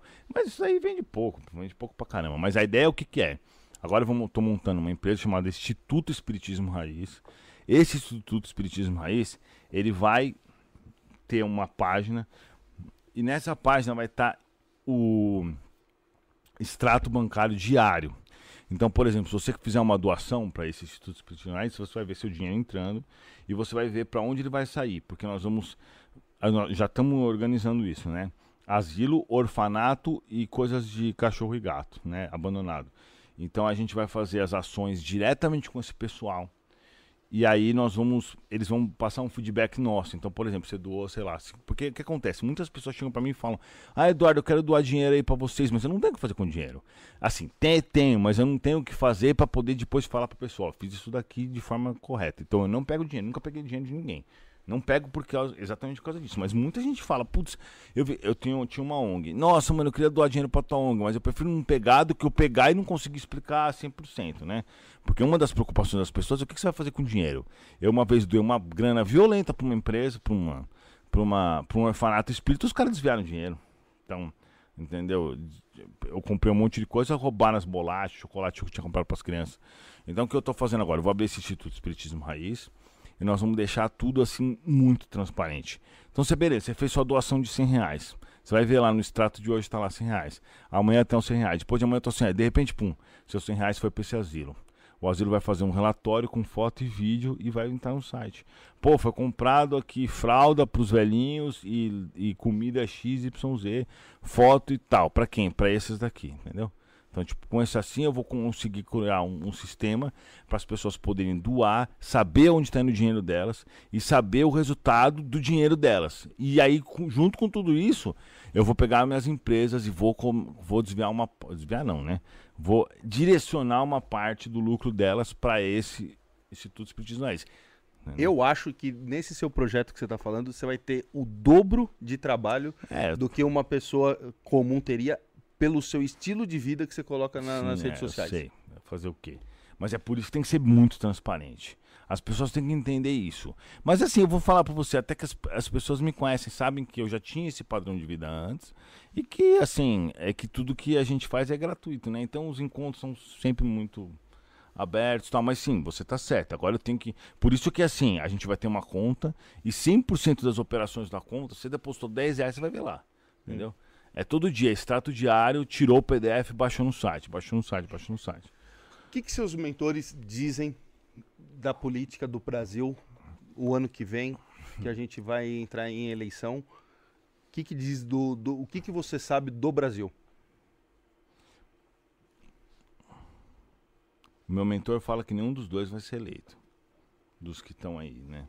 E eu tenho uma opinião assim um pouco um pouco, quer saber a minha opinião também? Lógico. Baseado no que eles me falam, entendeu? Lógico. O que meu mentor fala é o seguinte, que um milhão de reais de imposto chega a 10 mil reais na ponta. O, o dinheiro é roubado em todas as partes. Eu moro nos Estados Unidos, lá, lá também os caras roubam, só que os caras roubam 2, 3%. Aqui os caras roubam tipo 95%.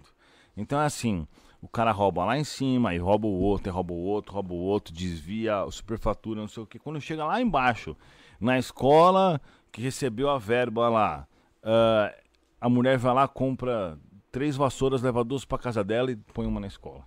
Então, tipo assim, em todos os estágios, o dinheiro é desviado de forma ridícula, né? Infelizmente é isso que acontece. E eu sei por quê. Todo mundo sabe disso, né? Mas eu tenho visto na prática, por exemplo, eu conheço uma menina que trabalha num, é, numa secretaria municipal lá de, de, do Nordeste, meus caras desviaram milhares de reais por causa da pandemia. Então, assim, infelizmente é muito ruim isso daí. E aí, a gente volta na questão política, né?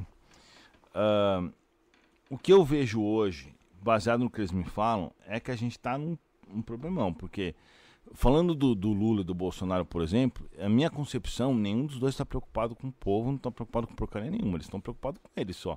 A, o pessoal fica aí se degladiando na internet e defendendo os caras como se fossem coisas, mas os caras não estão nem aí. Tanto que o Bolsonaro deixou agora o cara ser preso. E, e, assim, as pessoas têm essa ilusão, porque isso é uma ilusão, né? De que o Bolsonaro é de direita, de que o Lula é de esquerda. Os caras não estão nem aí. O próprio Bolsonaro colocou um monte de petista, colocou o cara da PGR, que é amigo do Zé Disseu, né? Colocou o Augusto Aras. Colocou agora o ministro da Casa Civil, que é amigo íntimo do Lula. Então, que, que porcaria é essa? O Bolsonaro não falou que ia privatizar, não privatizou nada, criou duas estatais. O Bolsonaro acabou com o país. A verdade é essa. Ele, ele destruiu o país. Uh, e, e, as pessoas ficam assistindo. Não, mas o Lula também destruiu, né? Óbvio. Né? Na verdade, o resultado que a gente está vendo é muita falcatrua e muita coisa errada de todos esses caras. Tanto do PT como do Bolsonaro. Quando a gente achou que o Bolsonaro ia salvar alguma coisa, o cara destruiu. O cara acabou. Acabou com a luta contra a corrupção. Não tem mais. Hoje em dia os caras não são nem mais presos. Acabou a. a aprovou leis como juiz de garantias, coisas que complicam muito mais com que as pessoas que fazem esses ilícitos é, se, se ferrem. Então, assim, o cara acabou de destruir o país. Então, na minha concepção, é, a gente vai ter que precisar de, de um super-herói para recuperar isso. Então, assim, uh, pelo que eu vejo, pelo que os espíritos me falam, eu espero que o ano que. Eles só me falam que nem o Lula nem o Bolsonaro vão ganhar, né? O ano que vem. Eu espero que seja o que for. Eu, eu acho o seguinte: eu, o que eu vejo também é que o PT não está preocupado em tirar o Bolsonaro, porque o Bolsonaro consegue dar dinheiro para eles também. Tanto que eles aprovaram aí fundo, fundo de. Uh, fundo bilionário, né? Os dois se alimentam. Os dois se alimentam. É tanto que teve protesto aí. O PT não foi no protesto. O PT não foi no protesto contra o Bolsonaro. Porque pro PT, assim, eles estão fora do, da, da, do destaque, fora da luz e estão ganhando grana também. Então, para eles, assim, ó, não importa, assim, o que eles querem saber é ganhar dinheiro. Então, eles não estão preocupados se é Bolsonaro, se. O que o Bolsonaro fez, porque assim, o PT, ele roubava só para um lado. O Bolsonaro instituto, deixou que, que, tudo rolasse, né? Tá criando estatal, tá colocando um monte de bandido em tudo quanto é lugar. Então, assim, eu não vejo. Eu, eu achava também que o Bolsonaro ia fazer um trabalho bom, tudo. Eu, eu, eu, que Você eu votou ve... no Bolsonaro? Eu votei no Bolsonaro ainda na época. Bem que meu mentor falou pra mim: você não se compromete. E eu sempre com essa ideia idiota de achar que o cara, né? ia mudar. E o cara acabou, tá destroçando tudo. Agora tá, tá acabando de destroçar. Agora vai fundar, vai furar o teto de gastos. Tá acabando economicamente com o Brasil. Nós estamos encaminhando para um buraco econômico. É que as pessoas que não acompanham não sabem. Mas assim, o Paulo Guedes e o Bolsonaro destruíram o país. Tanto que o dólar agora tá, tá explodindo. Os Mas caras o seu mentor não te avisou isso quando você foi votar no Bolsonaro? ele falou pra mim não se comprometer, mas também eu não sei, né? E a outra opção é o Haddad, né? Então eu não sei se tinha muita. Não sei se ia mudar muita coisa. Talvez é preciso, talvez, o Bolsonaro ganhar pra gente ver que realmente não dá pra acreditar nesses caras. Não, é, não sei isso que eu penso, né? Porque, tipo assim, a gente tem que entender uma coisa. Você acha que Jesus não sabia o que ia acontecer? Claro que sabia. E deixou de propósito, porque as pessoas têm dívidas do passado, nós humanos que estamos na Terra. Então a gente precisava passar por esse processo de, de porcaria na política. Tanto que se você parar para olhar o histórico dos presidentes do país, putz grila, velho. A gente tinha excelentes candidatos, por exemplo, como Enéas, mas é só lixo, é um atrás do outro. É um imbecil mais que o outro. Quando a gente acha que não dá para piorar, vem um mais idiota. É impressionante. Então, assim. Você achava o Enéas um idiota? Não, o Enéas era um ótimo, uma ótima opção. Uma ótima opção. É, e, e, todo mundo ignorava, ria da cara do cara. Entendeu? E aí cara eu, inteligente, né? Inteligente pra caramba. Eu, inclusive, eu conversei com o espírito dele. Ele me falou várias coisas. Tipo o quê? Tipo os projetos que ele tinha para as crianças. Ele falou que eu que deveria continuar esse projeto. E eu pretendo fazer isso. Um projeto muito legal. Que é o quê? Para incentivar as crianças que estão na escola pública, mas que têm bom desempenho, entendeu? Aí criar um curso online e que possa também vincular uma bolsa. Então, tipo assim, a criança. Porque hoje em dia o que acontece? Nosso sistema é muito injusto. Nosso sistema é ridículo, na verdade. Por exemplo, quem que vai estudar na USP? O Playboy. O cara que estudou no Bandeirantes, que estudou em escola boa. O cara que vai estudar de graça na faculdade federal é o cara que já teve uma base ótima na escola. O cara que não tem, ele não consegue entrar numa faculdade federal, a não ser que ele seja negro, que eu também acho que a cota deveria ser financeira e não pela cor, né? Então, assim, eu sei porque eu tenho vários exemplos, vários conhecidos assim. Os caras estudaram na USP porque estudaram nas melhores escolas. Isso é ridículo. Então, o que, que seria o, o certo? Pegar aquelas crianças que têm um bom desempenho, que estão dispostos a estudar, a fazer um esforço e que têm realmente desempenho acima do, do normal, incentivá-los com uma bolsa de grana e fazer com que eles estudem. Hoje em dia é fácil você fazer isso, você consegue fazer um curso online e fazer prova presencial e, e certificar essas pessoas que vão se tornar adultos, que vão poder ser contratadas por empresas e tudo mais. Aí dá para você criar uma, uma rede de, de situações, por exemplo, o Zezinho está lá na escola, está indo bem. Ele recebe uma bolsa de, é, de, sei lá, mil reais por mês, que se ele é de baixa renda vai fazer diferença. E aí ele recebe um notebook para ele fazer o seu curso fora do, do, do, do, que ele já faz na escola. E as provas presenciais. Se ele conseguir obter essas notas, ele vai receber um certificado esse certificado vai ser negociado com as grandes empresas para que elas possam também contratar essas pessoas, entendeu? E aí a gente pode ir colocando mais, mais coisas em cima desse, de, dessas questões, entendeu? Você entendeu a minha ideia? Entendi. Qual que é o...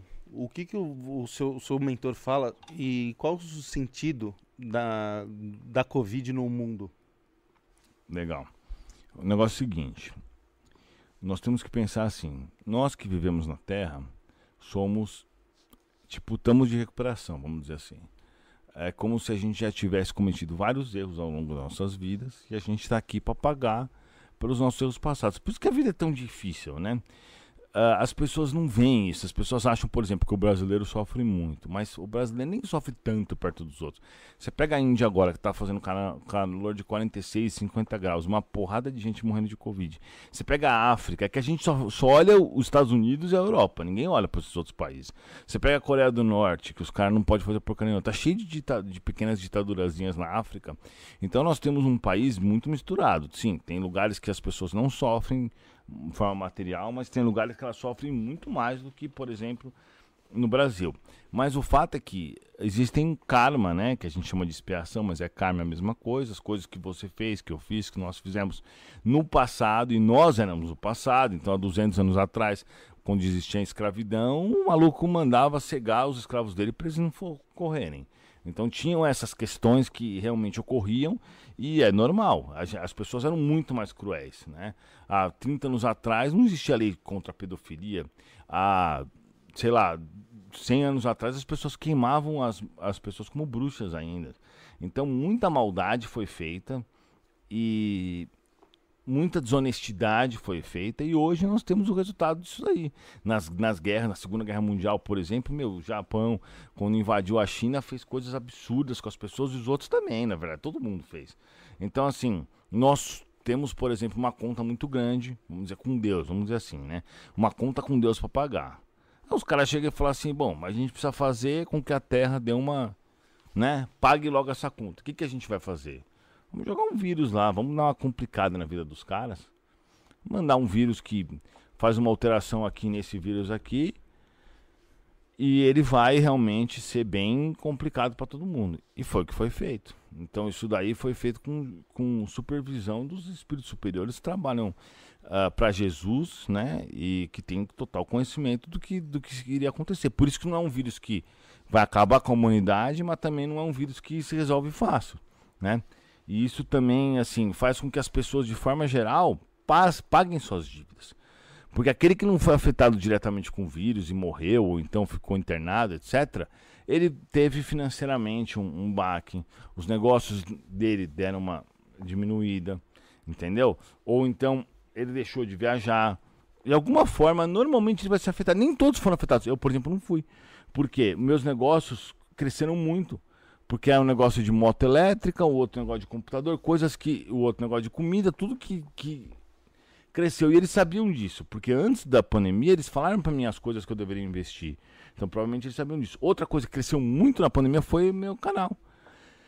Todos os meus canais cresceram muito na pandemia. A galera ficava em casa, começava a buscar uma explicação para essas coisas e acabaram crescendo no espiritismo. Então nem tudo foi ruim, mas de forma geral, as pessoas realmente tiveram uma, uma queda muito grande na qualidade de vida, né? Muitas pessoas quebraram, muitas lojas quebraram, muitas pessoas faliram, então, né? o Covid no mundo foi um castigo de Deus. Um castigo, sim, mas, mas assim, uh, ah, para que não é bem um castigo de Deus, mas é, mas de certa forma é, né? É uma é um karma para que as pessoas paguem seus débitos, porque assim existe o seguinte: imagina o Joãozinho, o Joãozinho lá atrás, hoje hoje o Joãozinho ele é bonzinho né? Ele não faz nada de errado, tal. Mas lá no passado, ele era um, um, cara que roubava e matava as pessoas, porque a gente vem melhorando ao longo das nossas existências físicas. E aí, e aí, mas aí Joãozinho não podia pagar isso aqui, tinha que jogar o mundo inteiro junto? Não, aí o Joãozinho, seis meses antes, resolve abrir uma agência de viagem. Investe todo o seu dinheiro.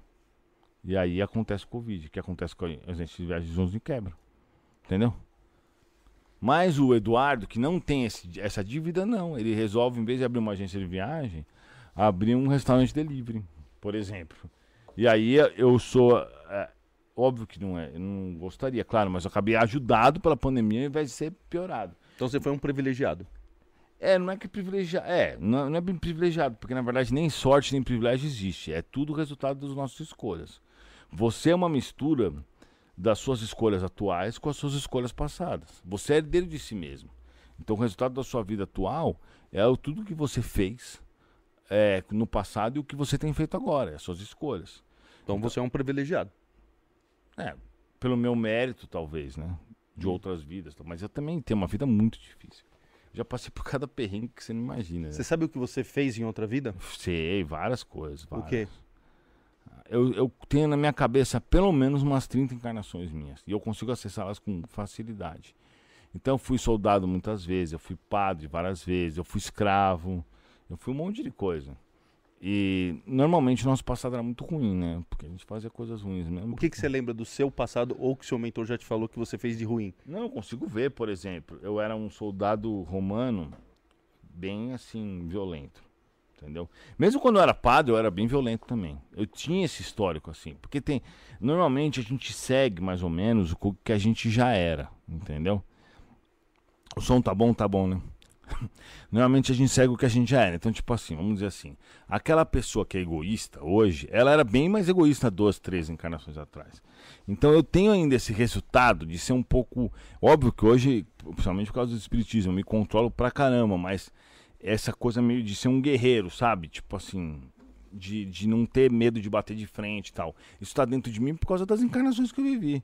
Então cada pessoa ela traz, ela vem trazendo assim suas, suas características mais fortes, mais marcantes de outras vidas. Porque até porque é o seguinte, se você pegar dois gêmeos é, da mesma do, do mesmo gêmeos idênticos, Gêmeos né? idênticos. É, que Hum. tem o mesmo material genético.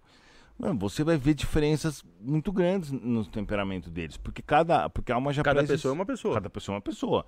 A alma já pré-existia, não, não, não é o suficiente eles apenas dividirem o material genético e o mesmo DNA, entendeu? Então aí eles vão cada um trazer as suas experiências baseado no que eles já viveram. Sim, a questão biológica vai influenciar, claro, porque se você tem um- uma pessoa, por exemplo, uma família que tem um histórico de estresse, biologicamente, o, o estrutura dela, o DNA dela favorece isso.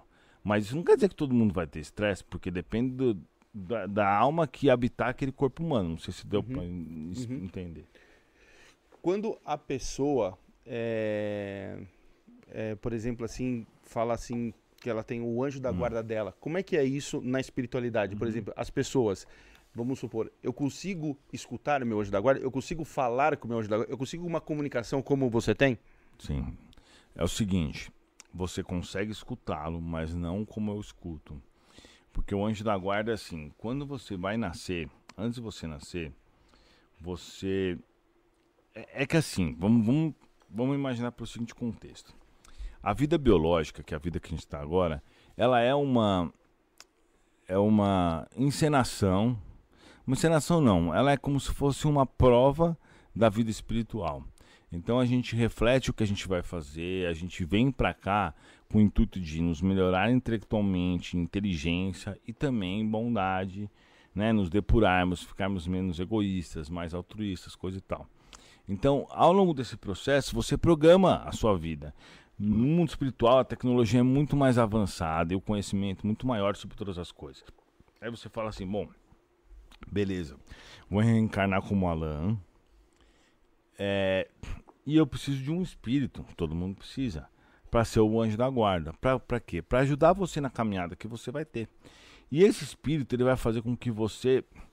ah, ele vai ah, fazer, não, porque ele não tem a capacidade de tomar decisão por você.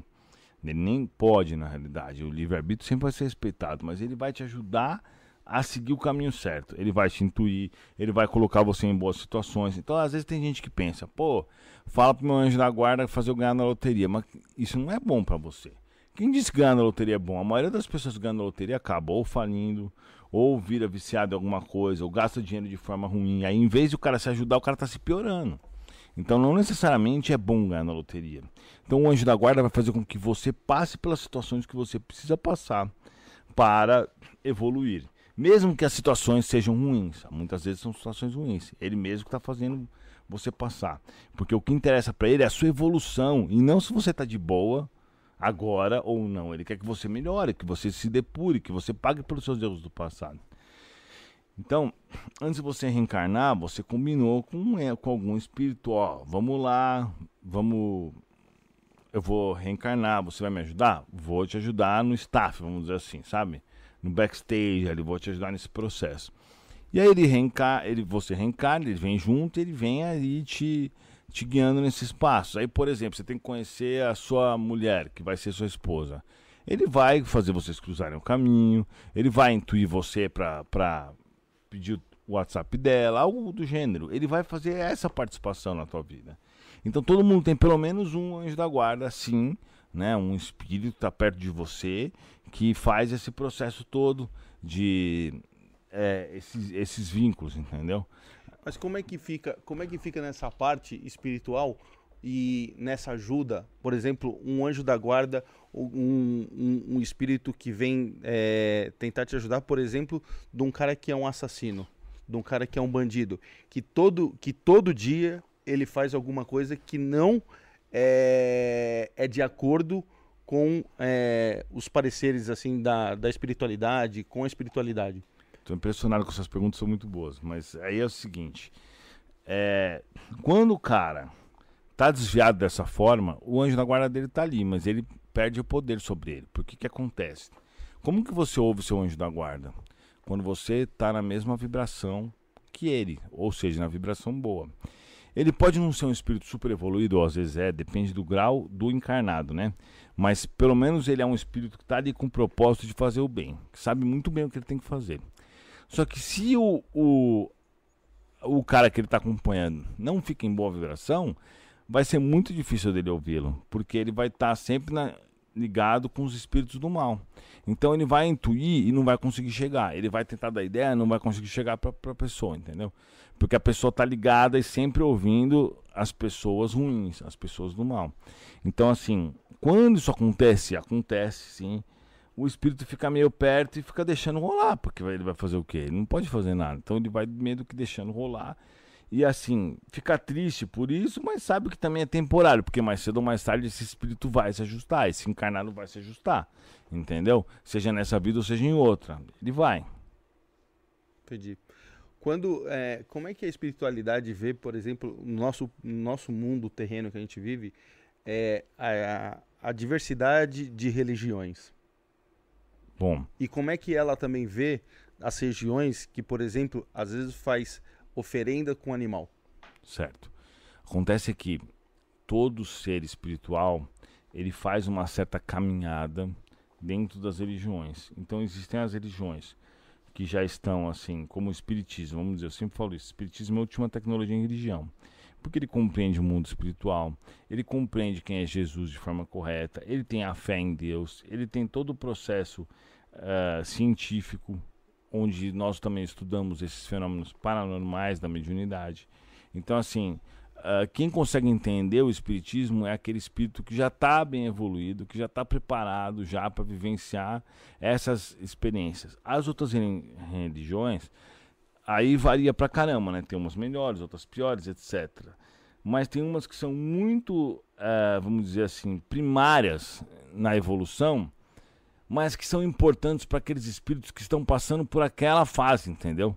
Você chegar lá no meio do, do, do mato, lá na Índia, lá, que tem aquele tribo de índios que são super agressivos. Não adianta você vai falar de espiritismo pro cara, o cara nem vai entender, mesmo que você fale a língua dele. Então a, a, religião dele é aquela religião que ele se pinta e que ele sacrifica, que ele não sei o que. É o primeiro passo das alguns primeiros passos da religião para ele é aquilo. É a escola religiosa para ele é aquilo. Depois de um tempo ele vai entender a fé. Depois de um período ele vai achar que, por exemplo, por ele acreditar em Deus, ele será salvo. Depois de um período ele vai perceber que. Um período assim, vidas, né? Ele vai percebendo até que ele vai conseguir encontrar o Espiritismo.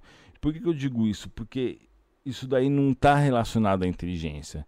Eu conheço gente, conheço um juiz, um promotor, pessoas que são inteligentes e que não entendem o espiritismo. Você pode explicar dez vezes para o cara, o cara não tem lógica. Para o cara tem lógica que Adão e Eva foi criado por Deus na, na, na do barro, que não tem o menor sentido, mas para ele tem isso, porque falta a evolução é, espiritual dele, né? Mas não que ele seja uma pessoa ruim por isso, nem que ele seja uma pessoa burra por isso, não.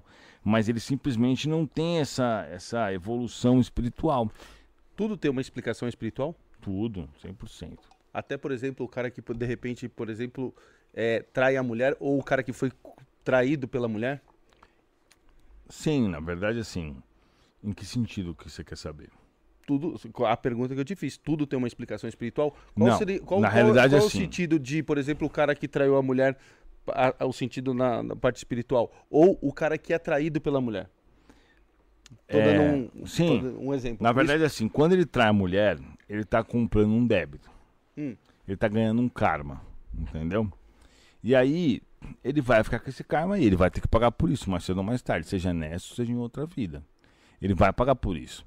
E quando ele for pagar, pode ser que ele seja traído, pode ser numa coisa um pouco diferente, mas normalmente é, ele paga de uma certa. To, to, todas as faltas que a gente comete contra Deus, e isso inclui as faltas contra as outras pessoas, né? E também contra. É, falta contra, contra as criações de Deus, elas são computadas e são cobradas mais cedo ou mais tarde. É por isso que a gente vê hoje, por exemplo, o Joãozinho, que é uma pessoa boa, ser assaltado, torturado e morto. Hoje não é uma pessoa boa, mas no passado ele fazia, ele chegou a fazer isso com os outros, entendeu? E assim, uh, é muito interessante isso, porque a gente vê, por exemplo, o cara, bandido, toma seis tiros, vai para o hospital e não morre. Pode perguntar pro enfermeiro médico, você vai ver. Sim. O Aí que tem de o pai história? de família tomou um e morre. Meu, tropeça, cai e morre. Porque esses espíritos que ainda são inferiores, que estão roubando, etc., eles precisam fazer esse trabalho. Não que é o certo, óbvio que não. Eles estão comprando seus karmas com isso. Mas o plano superior permite que ele viva mais tempo para fazer com que os outros paguem seus débitos, entendeu? Então, a hora que o cara vai tomar um monte de tiro, o espírito vai lá e dá uma mexidinha para não pegar nenhum órgão, tal. Vai lá dar uma reestruturada para manter o cara vivo, porque sabe que aquele cara ali vai fazer um monte de gente pagar seus karmas. Tá cheio de gente por aí que faz, né? Você consegue enxergar é, nas pessoas, assim, por exemplo, o karma delas ou, ou a vibração delas? Com De- certeza. Tá. Por exemplo, se você. é, o que você vê ou o que você sente quando, é, por exemplo, é, você vê o caso da Suzane, é, a Suzane que matou os pais. Sim. Quando você vê ela, por exemplo, a imagem dela na TV, o que, que você sente? Você sente alguma coisa? Seu, seu mentor fala alguma coisa? Num caso, por exemplo, quando você vê ela. Ela é uma cabeça do mal, assim, sabe? Existem cabeças do mal. Existem gente que é meio trouxa, que vai sendo empurrado. Existem pessoas que, que, que ainda não estão meio na dúvida. Mas existem pessoas do mal, pessoas que vieram realmente pra cá com o propósito de, de fazer coisas ruins. Ela é um desse tipo. Porque ela tem uma inteligência, ela manipula as pessoas. Eu já conversei com meu mentor sobre isso. Então, assim, não é uma coisa ao acaso, né? E também, assim, eh, existem sim, por exemplo, os psicopatas, eles têm umas diferenças no nosso no cérebro, né? Eles, depende da situação, o cérebro deles é um pouco diferente, então eles podem não ter essa consciência. Mas tem pessoas que são maldosas, que creio eu que é o caso dela. Então, assim, eh, tem gente que tenta pintá-la de inocente e tudo mais, mas ela não é nada inocente. Ela é, ela é realmente um espírito das trevas. É óbvio que aqueles outros dois idiotas também não são, né? Mas, mas assim, ela manipulou eles, que obviamente são pessoas ruins, porque ninguém chega lá e dá uma, uma machadada no outro se não for uma pessoa muito do mal, né? Óbvio. Mas assim, é, todos têm culpa, mas é óbvio que ela é uma dessas grandes mentes do mal. Aí se você avaliar, você vai encontrar Hitler, Stalin, essas grandes mentes do mal. Mas é óbvio que cada um alcança o que tem a capacidade de alcançar. né? Onde, onde tá Hitler, Stalin hoje na espiritualidade? O que, que o seu mentor fala sobre eles? Aonde eles estariam? Então, o Hitler está realmente numa prisão espiritual. É, por mil anos ele vai ficar lá refletindo sobre as coisas que ele fez. E depois de um período ele vai reparar todos os danos que ele causou, né? Ele volta pra Terra? Ah, provavelmente para a Terra não, porque daqui a mil anos a gente não. Porque o que está acontecendo na Terra hoje? Nós estamos tendo as últimas encarnações desses espíritos que não atingiram um certo nível evolutivo. Eles vão ser levados para. É que assim, ah, eu posso. Lógico. Ah, o que acontece é o seguinte: vamos imaginar uma coisa. Vamos pensar pelo seguinte, pelo seguinte ponto: o que, que é a vida? Deus cria nós desde o átomo ignorantes, simples ignorantes. É isso que fala o livro dos Espíritos, que a gente vai do átomo ao anjo. O anjo seria a condição de Jesus. E esse processo de, de evolução, ele demora quintalhões de anos. Então, cada átomo que está aqui na minha unha, que deve ter tipo uns milhões, eles vão, em algum momento, ser seres humanos como nós.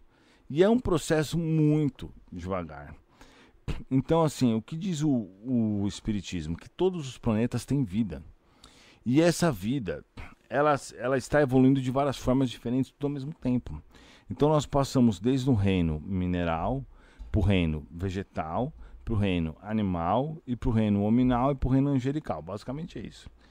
E nesse processo, os planetas também evoluem moralmente, porque por exemplo, o planeta Terra hoje em dia ele está passando por uma fase que o espiritismo chama de prova e expiação.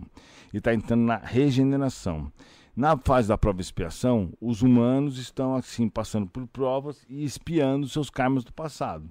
Então esse processo faz com que o, os caras ah, passem por vários perrengues. Mas depois de um certo período, o nosso planeta vai mudar de cenário e vai passar para regeneração. E aí, já está tá passando na realidade, né? Nós estamos na transição. Por isso que está acontecendo um monte de coisa ruim também, mas muitas outras coisas boas estão ocorrendo.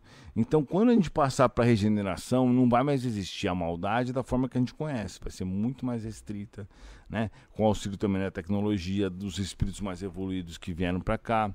Então, esses espíritos que não conseguiram se, uh, que não conseguem ficar que não estão nesse nível evolutivo vão ser tocados por outros planetas inferiores ou igual à Terra hoje em dia. Isso é uma medida administrativa, não é uma. É assim. Galera, precisamos fazer todo mundo evoluir. Esses daqui não estão nesse ponto. Então vamos fazer o seguinte: vamos exilar eles em outro lugar. É isso que hoje, se você ler a Bíblia, Adão e Eva, que vieram para a Terra, que perderam o paraíso, eram exilados de outro local. A gente entende isso que os exilados de um, de um outro sistema solar, de um outro planeta que a gente chama de capela, vieram para a Terra, eles que perderam o paraíso, entendeu? Então esse seriam Adão e Eva, né? Então a mesma coisa está acontecendo agora com o planeta Terra. Isso acontece o tempo inteiro no universo. É isso. O, o, o nosso planeta vai ter uma terceira guerra mundial? Não, não vai porque os espíritos não vão permitir isso. Eles podem intervir de várias formas, né? Já interviram já, né? Chegou perto? Sim, chegou perto. Né? Chegou perto várias vezes, na Guerra Fria e depois. Jesus volta para a Terra? Não, porque Jesus nunca saiu. Então, na verdade, Jesus. Jesus nunca saiu? Não, é espiritualmente. Ele não, na Bíblia não fala que ele vai voltar? Não, mas é, não é esse voltar que eles falam, que vai voltar. É, não tem mínimo sentido isso, porque assim, vamos pensar, ele fala o quê? Que vai voltar da terra ele vai voltar e vai reviver os que morreram. Já não tem como, porque a matéria já se reintegrou, já se transformou em outro, outro tipo de material biológico e já era. O cara morre, se decompõe, acabou, não tem lógica. E aí eles falam que ele vai voltar e, e vai, se você renascer todo mundo que morreu, que era do bem, ou que tipo ia pro céu ou não, você já não consegue ter tanta pessoa na Terra, porque um monte de gente morre toda hora, né? Super normal. Uhum. Também assim, qual é o critério daqueles que não conheceram Jesus? Qual é o critério daqueles que nasceram e morreram? Né? Qual é o critério daqueles que morreram, que nasceram antes de Jesus? Então, assim, é uma coisa que não tem nem pé nem cabeça. A gente tem que entender que o Espiritismo traz algo que tem lógica, totalmente. As outras religiões, não que eu seja contra, claro que não. Eu acho que se a pessoa está na religião, óbvio, está controlando seus vícios, muito bom. Mas não tem lógica nenhuma, entendeu? Imagina só, chega Jesus e o chinês, eu já fui para a China, para lugares que as pessoas nunca viram gente com pelo. Eles não sabem que é Jesus. Você acha que os caras sabem? Os caras tiraram foto, um monte de foto comigo, porque eu tinha pelo no braço. Você acha que os, aqueles caras sabem que é Jesus? Não sabe. E aí, eles vão para onde? Eles vão para o inferno porque eles não conheceram Jesus? Entendeu? Então, é, esse, esse critério assim, é muito vago, muito jogado ao ar e não tem lógica nenhuma. Então, assim, eu sei que é difícil ouvir isso de uma pessoa igual eu tô falando, porque nós passamos diversos séculos ouvindo essa mesma história. De que Jesus vai voltar, e de que isso, de que aquilo, e que Adão e Eva foi criado do barro, tudo mais. Isso não tem lógica. O Espiritismo, ele vem e nada consegue desbancá-lo. Nenhuma ciência, ninguém consegue. Porque o que está descrito ali tem muita lógica e tem sentido, né? Entendi. Como é que seu, seu, suas entidades, seu mentor é, descreve a, a passagem nossa para o plano espiritual? Como é que como é que é essa passagem? Isso depende da vida que a pessoa levou e não da forma que ela morre, né? Se a pessoa teve uma vida muito boa, ela vai ter uma passagem, ela vai ser recebida. Assim, vamos, vamos resumir em três tipos de passagem, né? Aquele cara que teve uma vida ruim, bem ruim, tipo um ruim, bandido. É, um bandido, um abusador. O que acontece normalmente é que quando ele morre, ele fica num pesadelo, um looping num pesadelo das vítimas dele. Ele fica assistindo tudo que ele fez no ponto de vista da vítima, entendeu? Ele não fica assistindo no ponto de vista dele. Ele sente o mesmo medo, tipo assim, um cara que abusou das mulheres, e na hora que ele abusou, ele tava lá, né? Bem bom, ele não tava nem aí. Só que as mulheres estavam tendo medo. Ele fica assistindo no ponto de vista das mulheres, com o medo que elas sentiram, entendeu? E isso fica num looping, tipo, fica 20, 30 anos o cara sentindo isso, para que ele realmente se traumatize e pague pelo erro dele, né? Então ele fica ali, por exemplo, como o Lázaro, por exemplo, o Lázaro tá nesse looping das pessoas que ele vitimou, as coisas que ele fez de ruim, ele fica tendo esses vários pesadelos. Isso é descrito nos livros de Chico Xavier, no livro de André Luiz, ele conta exatamente isso. E aí ele fica na, de, um, de um, um, um bom período, aí quando ele acorda, ele vai ainda cair em um lugar muito ruim, vai sofrer, como se fosse um inferno, né? E aí nós temos, por exemplo, o suicida que vai para lugares terríveis também, que fica deformado, que depois tem que reencarnar com um problema mental. Normalmente os que têm problema mental hoje são os suicidas do passado, a esmagadora maioria. Aí nós temos a morte daquele que não é nem tão bom nem ruim, mas tem os seus vícios. Esse dá uma sofrida um pouco vai para um local tipo que é chamado de umbral, mas não é tão ruim como um dos primeiros, mas também não é lá muito bom. Sofre pelos, pelos, pelos atos dele. Só pra pegar, o- pegar o gancho. Sim. O, o, o cara que faz muito mal, ele vai abaixo do umbral? Ele vai. Ele Existe uma coisa abaixo do umbral? Existem uns umbraus piores, né? Que é tipo esse lugar aí dos. Imagina você ficar tendo 20 anos, um pesadelo que não para, com você sentindo na pele uma menina que está sendo estuprada. É isso, é horrível, né? Hum. Merecido porque é o cara que fez isso, mas é horrível. Hum. Então, assim, por exemplo, tem os um- umbral dos suicidas, onde os caras apanham. Por exemplo, o cara que deu um tiro na cabeça, não para de sair sangue na cabeça dele, entendeu? Tipo, não, ele fica 20 anos com sangue, com sangue saindo e sentindo as dores. É complicado. Mas isso aí, o propósito é o cara aprender a não fazer mais isso, né? E a parte boa? Aí, aí que tá. Aí tem a parte, vamos dizer. Aí, conforme melhor você é, mais bem você vai ser recebido. Se você é uma pessoa mediana, você vai ser recebido ali num, num hospital meio na galera, várias camas tal. Eu sempre brinco com as pessoas, né? Se você estiver num hospital e de repente você for transferido para um lugar que o enfermeiro não tem máscara, é que você morreu, certeza. E lá os caras não usam máscara, não precisa. Ou que a cama tá voando, porque a cama, né, ela fica presa na parede. Aqui a gente não tem como fazer isso. Então, assim, ah, aí você é recebido em locais assim, como é, por exemplo, no, no filme Nosso Lar, que O filme Nosso Lar é, mostra muita coisa. muito real, totalmente. No filme Nosso Lar, o que aconteceu? O André Luiz um- era um médico na época. E ele já tinha um certo grau evolutivo. E o que, que ele fez? Ao invés dele é, agir com correspondente ao grau evolutivo dele, ele fez ao contrário. Ele agiu muito mal em vários pontos. Então, ele teve o débito maior por ter um nível evolutivo e ser um cara inteligente. Ao invés disso, ele ia no bordel, ele traiu a esposa várias vezes, ele adquiriu sífilis, ele desenvolveu um câncer, né, por conta disso, bebia muito, fumava O André muito. Luiz? É, e não ajudou as pessoas como ele poderia. Então ele morreu, ele foi, ficou oito anos no umbral. E aí depois ele foi atendido, e aí ele foi levado para um hospital desses, assim, que tinha uma galera, né? Depois disso ele começou a caminhada dele, e óbvio, ele já no espírito evoluído, falhou como todos ah, falham, né?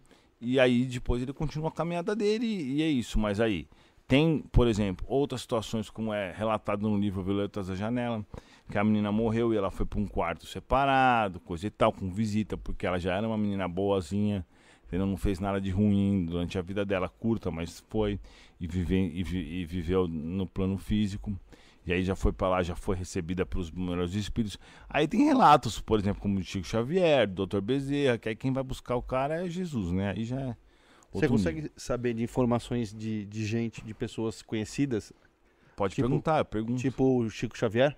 Sim, Chico Xavier eu vejo bastante. ele. Bastante não, mas eu vejo Você ele. vê ele? Ele me ajuda pra caramba. Inclusive, uma, uma história que é o seguinte. ah, eu tava na minha casa e apareceu um negócio no meu olho chamado peterígio, né? Ah, que é um negócio que dá, eu não, não entendi o que, é, não lembro na verdade. Ah, e aí é uma bolinha e ela vai crescendo e ela vai pegando os vasos. Então até tem foto ali no meu canal, tudo.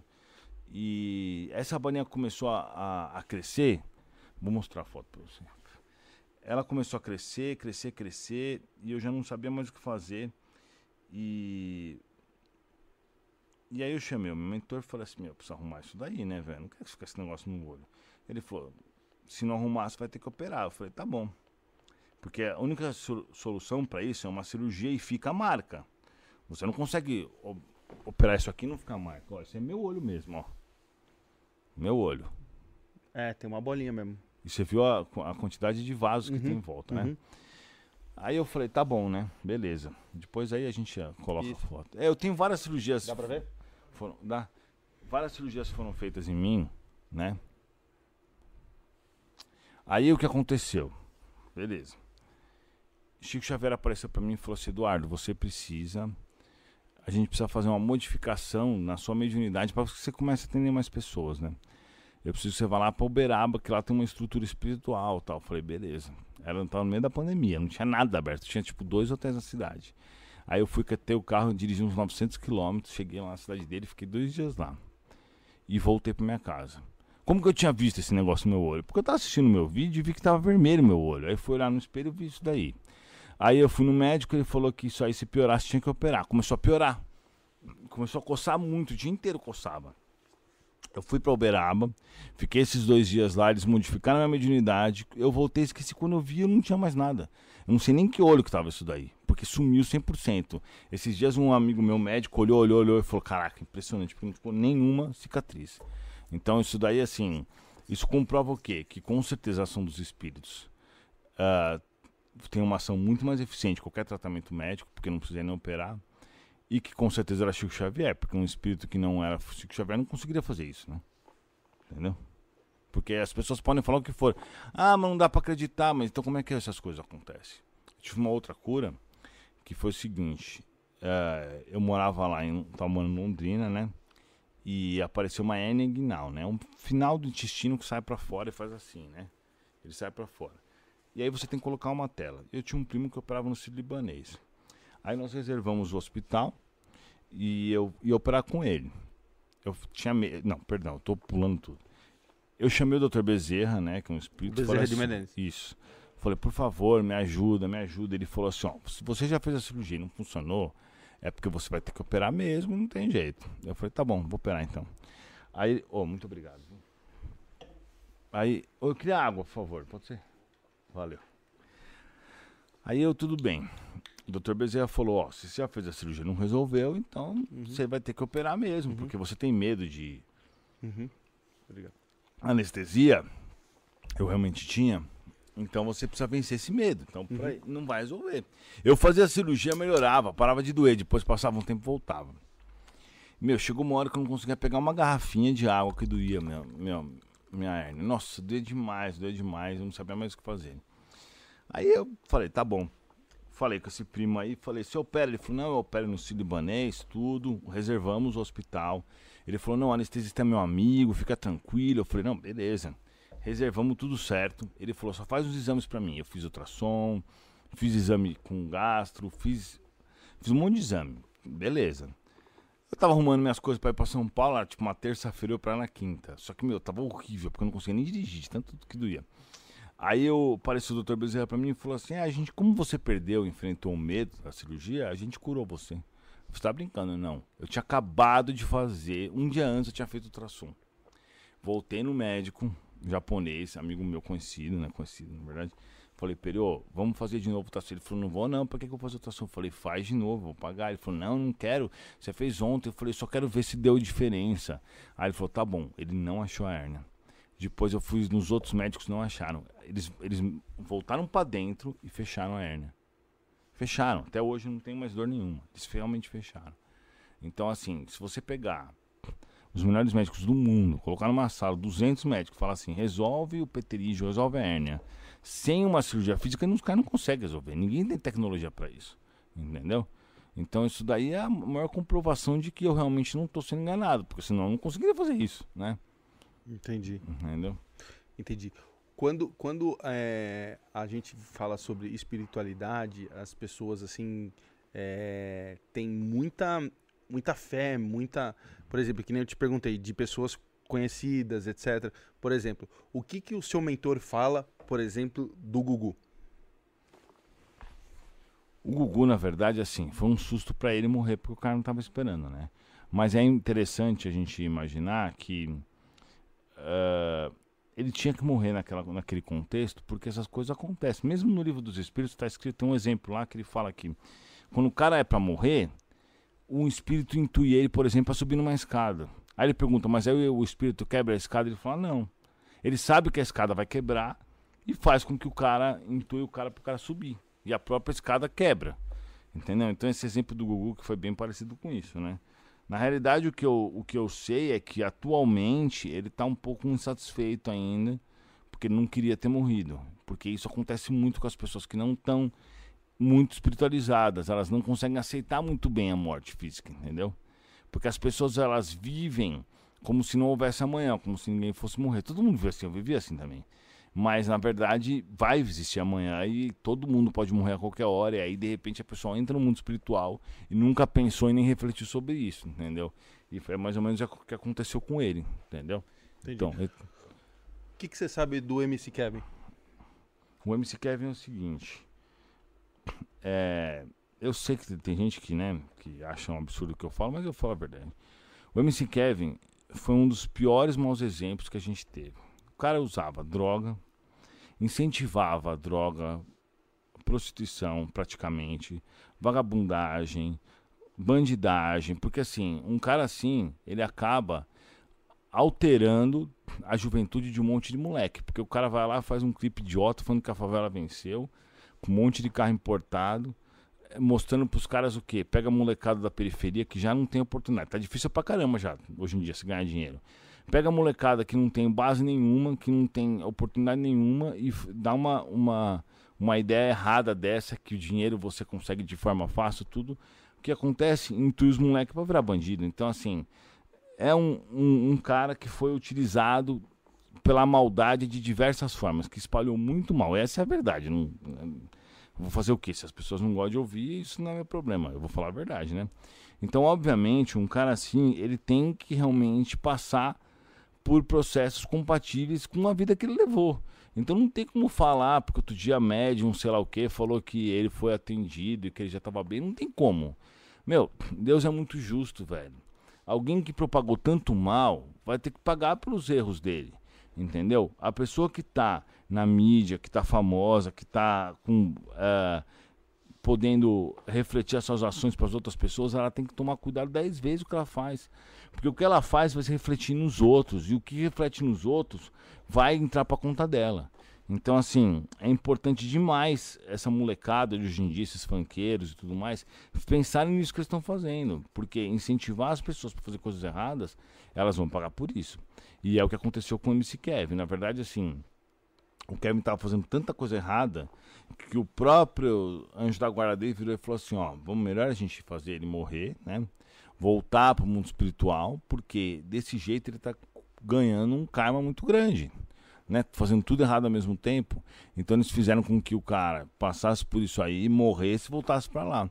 Então, óbvio que o cara tá super perdido, super confuso e super mal por todas as besteiras que ele fez. E vai demorar para ser atendido e vai demorar para ficar bem. Ele tinha algum grau de mediunidade, porque ele afirmava sempre que ia morrer até os 25 anos? Isso aí é o seguinte, né?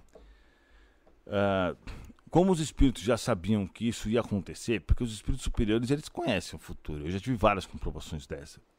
Eles ficavam intuindo ele a falar isso para que as pessoas tivessem essa parcela de fé. Porque quando você dá essa informação para as pessoas, putz, o cara falava que ia morrer, realmente ele morreu. Você passa a ter um pouco mais de fé, entendeu? Nessas coisas. Igual, por exemplo, quando a pessoa olha no relógio e vê 1 em 1, 11 e 11. Tem muita gente que fala isso, né? Quando o anjo da guarda da pessoa está querendo que ela conheça o mundo espiritual, está querendo que ela se espiritualize mais, ele vai fazer olhar pro relógio sempre quando tiver horas juntas, para que ela acredite que tem algo rolando, entendeu? Mas isso não quer dizer assim que ele preveu a própria morte.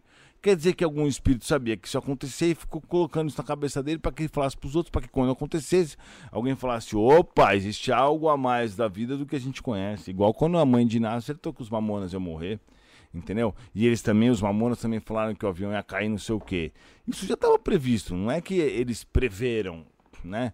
Já estava programado isso para acontecer no mundo espiritual e os bons espíritos utilizaram-se eles para que as pessoas possam refletir, porque a ideia dos espíritos é fazer com que as pessoas acreditem no mundo espiritual devagar, sem chocar, entendeu?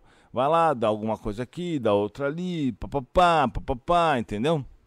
Como você explica o, quando tem um acidente aéreo que várias pessoas é, morrem junto? Que nem, por exemplo, no caso do avião da TAM aqui em São Paulo. Então, nesse caso aí, é a karma de todas essas pessoas, mas às vezes uma pessoa não é para morrer, ela não embarca. Todos esses aviões sempre tem alguma coisa assim, a pessoa deixou de marcar porque alguém pediu, ou porque ela se atrasou, ou porque não sei o quê. Ou então o avião, é, tem gente que não morre quando cai avião. Outro dia aconteceu isso aí, esses dias, recentemente, um monte de gente não morreu. Então acontece isso, outro dia explodiu um avião a 10 mil pés, né? Uh, e 10 mil metros, né? E aí o avião caiu e a mulher não morreu, ficou presa atrás. Então, assim, quando não é para morrer, não morre. Quando não é para morrer, morre. E a gente vê várias desses, dessas questões. Mas, por exemplo, uh, vamos dizer, vai rolar um tsunami. Aí, o mundo espiritual já sabe que vai rolar esse tsunami. E eles começam a se preparar para isso. Então, por exemplo, o Joãozinho e a Mariazinha, que são brasileiros, não tem nada a ver com a Tailândia, ou sei lá, na, na Indonésia, vamos dizer, Indonésia. Eles fazem assim, ah, vamos. Ele, os próprios anjos da guarda deles fazem com que eles façam uma viagem para lá, nessa época.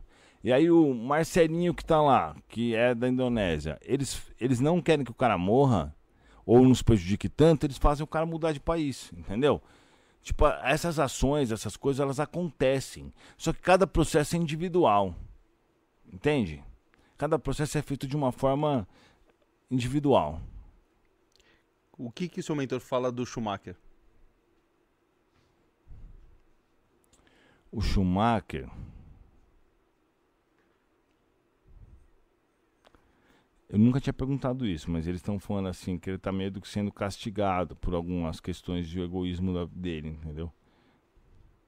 Ele foi muito egoísta durante muito tempo e sempre pensou nele e ele está sendo meio castigado e o comportamento da família não está sendo certo. Então está sendo ainda pior para todos. O que que você, o que que seus mentores falam do Ayrton Senna?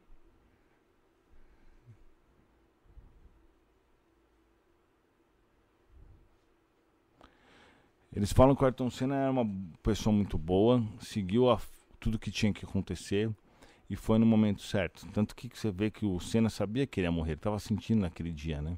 Se você vê o, o programa, você vê que ele percebeu que isso ia acontecer. Ele ficou desanimadão e tal. E a forma como ele morreu também foi bem assim, nada a ver. Não foi nada de. de né? É, poderia ter sido evitada de várias formas. E aconteceu dele morrer por uma besteira. O corpo dele estava bem, foi um parafuso, uma coisa assim. Ele, era um, ele tinha um, grau de mediunidade Ele alta. tinha um grau de mediunidade alta, ele era uma pessoa muito boa, ele ajudava muita gente. Ele era um espírito já evoluído, né? Porque as pessoas confundem isso. Por exemplo, acho que o Pelé, tipo, o cara que é um, um babaca, tipo, é um, um, espírito do bem, porque o cara joga, jogou bem futebol, sabe? Uma coisa que não tem nem pé nem cabeça. Diferente, porque a gente avalia a pessoa pelas ações dela, né? Qual o significado, por exemplo, da pessoa, por exemplo, ter um câncer? Isso é expiação. No passado, por exemplo, você tinha muitos crimes cometidos de várias formas que hoje em dia não se tem mais. Ah, tudo bem que hoje em dia uma pessoa mata outra com facada, mas isso era ultra normal no passado. Aí o cara que deu uma facada no intestino do outro hoje tem um câncer no intestino. Normal. Entendi. Entendeu? Entendi. Porque, até porque a ciência não explica bem o câncer, né? Por exemplo, tem gente que fuma e que não tem câncer de pulmão, tem gente que não fuma e que tem câncer de pulmão. Então, assim. A humanidade vai chegar na cura da AIDS? Vai, vai chegar na cura de tudo. Mais cedo ou mais tarde. Com a evolução da tecnologia, vai chegar na cura de tudo. A Covid vai terminar? Vai, mas vai demorar ainda, né? Um bom tempo. E a gente vai ter fases piores ainda. Vem outra pandemia? Vem, vem porque assim. Isso daí, essa é uma outra questão também. Eu falei bastante isso no meu canal. Tá até hoje lá os vídeos. Quando chegou a Covid, eu fiz um vídeo falando que todo mundo tinha que usar máscara. Um monte de gente falou que eu tava ficando louco, que não tinha sentido. Porque meu mentor, eu também achei que não tinha sentido, mas eu fiz porque meu mentor mandou eu fazer. Eles fazem de propósito para as pessoas verem, né? Que eu, dá para eu adiantar algumas coisas. E, e assim, é, depois de um tempo, quando antes da Covid chegar no Brasil, eu fiz um vídeo dizendo que a vacina que eles estavam dizendo que ia sair em dois, três meses, não ia resolver o problema exato, efetivamente, porque a gente não tem uma tecnologia eficiente para lidar com o vírus. Tanto que até hoje o vírus da AIDS está aí, a gente diminui a carga viral, mas não resolve o problema. A gente não tem nada que você fala, putz, isso aqui resolve o vírus. E a Covid modifica toda hora. Tanto que a gente já teve várias variações. Nós estamos na Delta, que agora está meio do que controlada, porque Uh, medo controlada não, tá morrendo um monte de gente, né? Mas tá melhor do que antes por causa da vacinação e tudo. Só que vai mais cedo ou mais tarde virar outra variável, essa outra variável vai ser bem pior, vai ser bem mais difícil de controlar. Então nós vamos sim ter uma piora, mas vai ser daqui, sei lá, tipo julho do julho do ano que vem, vai ter tempo ainda, mas vai com certeza ter uma piora. Né? Lucas, como é que tá as perguntas aí? Pode ir, pode mandar. A primeira é da Eveline. Mandou assim: Edu, seu lindo, o que você pode me dizer para ajudar meu pai, o pai do meu filho, sair da depressão e largar o vício do remédio? Me mande uma mensagem do meu anjo da guarda. Bom, para ajudar a sair da depressão e largar o vício do remédio, esses remédios, na verdade, eles induzem o corpo da pessoa a precisar cada vez mais. E chega uma hora que ele perde o efeito, porque uh, ele vai sempre requisitando mais, mais, mais. Então o único jeito dele sair disso é realmente ele ter um autocontrole. Senão ele não vai sair nunca. E ele vai cada vez, igual o Rivotril. A galera começa tomando uma gota, duas, três, quatro. Daqui a pouco o cara tá tomando um monte de gota e não tá fazendo efeito. Então, esses remédios eles não são para ser usados tanto tempo. Ele vai ter que fazer um controle ele mesmo. Mas você consegue sentir que ele vai conseguir? Vai eu consigo sentir, mas é que esses casos aí eu já atendi milhares de casos assim, sabe? Mas o que eu ia falar agora é o seguinte: para ele fazer minha cirurgia espiritual, que vai ter uma boa ajuda dos espíritos.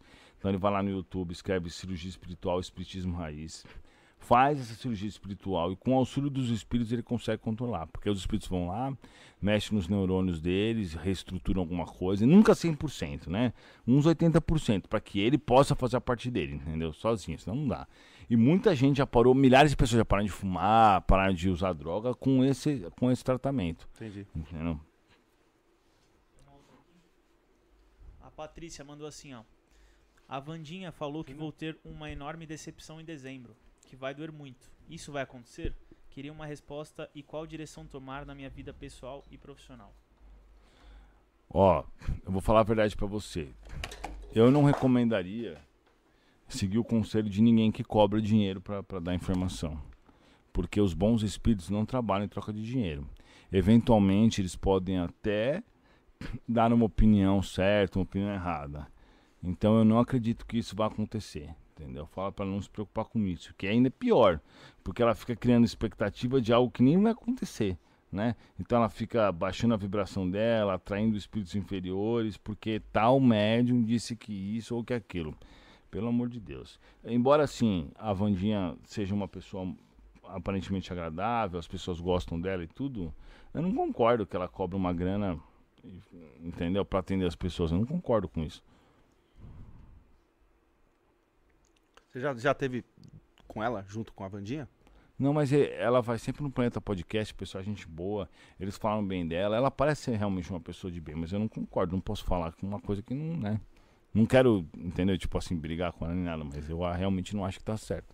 Mas você não falou no, no começo da nossa entrevista que se a pessoa precisar um pouco de dinheiro, ela pode pedir e cobrar? Então, mas os valores que ela cobra eu não acho que são compatíveis. E, e assim, tem primeiro os valores que ela cobra eu não acho que são compatíveis. Segundo, seria melhor ela pedir doação, entendeu? Do que cobrar. Porque quando você cobra, você limita. Por exemplo, vamos dizer, vamos dizer, vamos dizer assim, ah, tal pessoa vai atender todo mundo aqui. Ele tem grana, ele não tem. E aí? Ele vai ficar sem atendimento porque ele não tem grana? Isso não, é, não tá certo. Então, no capítulo 26 lá do Evangelho segundo o Espiritismo, por isso que qualquer espírita não pode cobrar nada. Ele fala bem claro, Jesus mesmo fala, ó, fala assim para os apóstolos: dai de graças o que de graça recebesse. Vocês vão sair por aí, vão curar as pessoas, vão atender os espíritos, vão, a, vão fazer cirurgia espiritual, vão tirar os demônios e tudo, mas não é para cobrar nada e nem receber nada de ninguém. Então, assim, a mediunidade ela não pode ser negociada, porque a hora que você, a partir do momento que você fala assim, bom, eu vou atender as pessoas que têm grana, você está fechando para outros, e isso não é o certo. As coisas de Deus têm que ter acesso a todo mundo por, por igual, entendeu? Então, se ela quer cobrar doação, beleza, a pessoa pode doar para ela.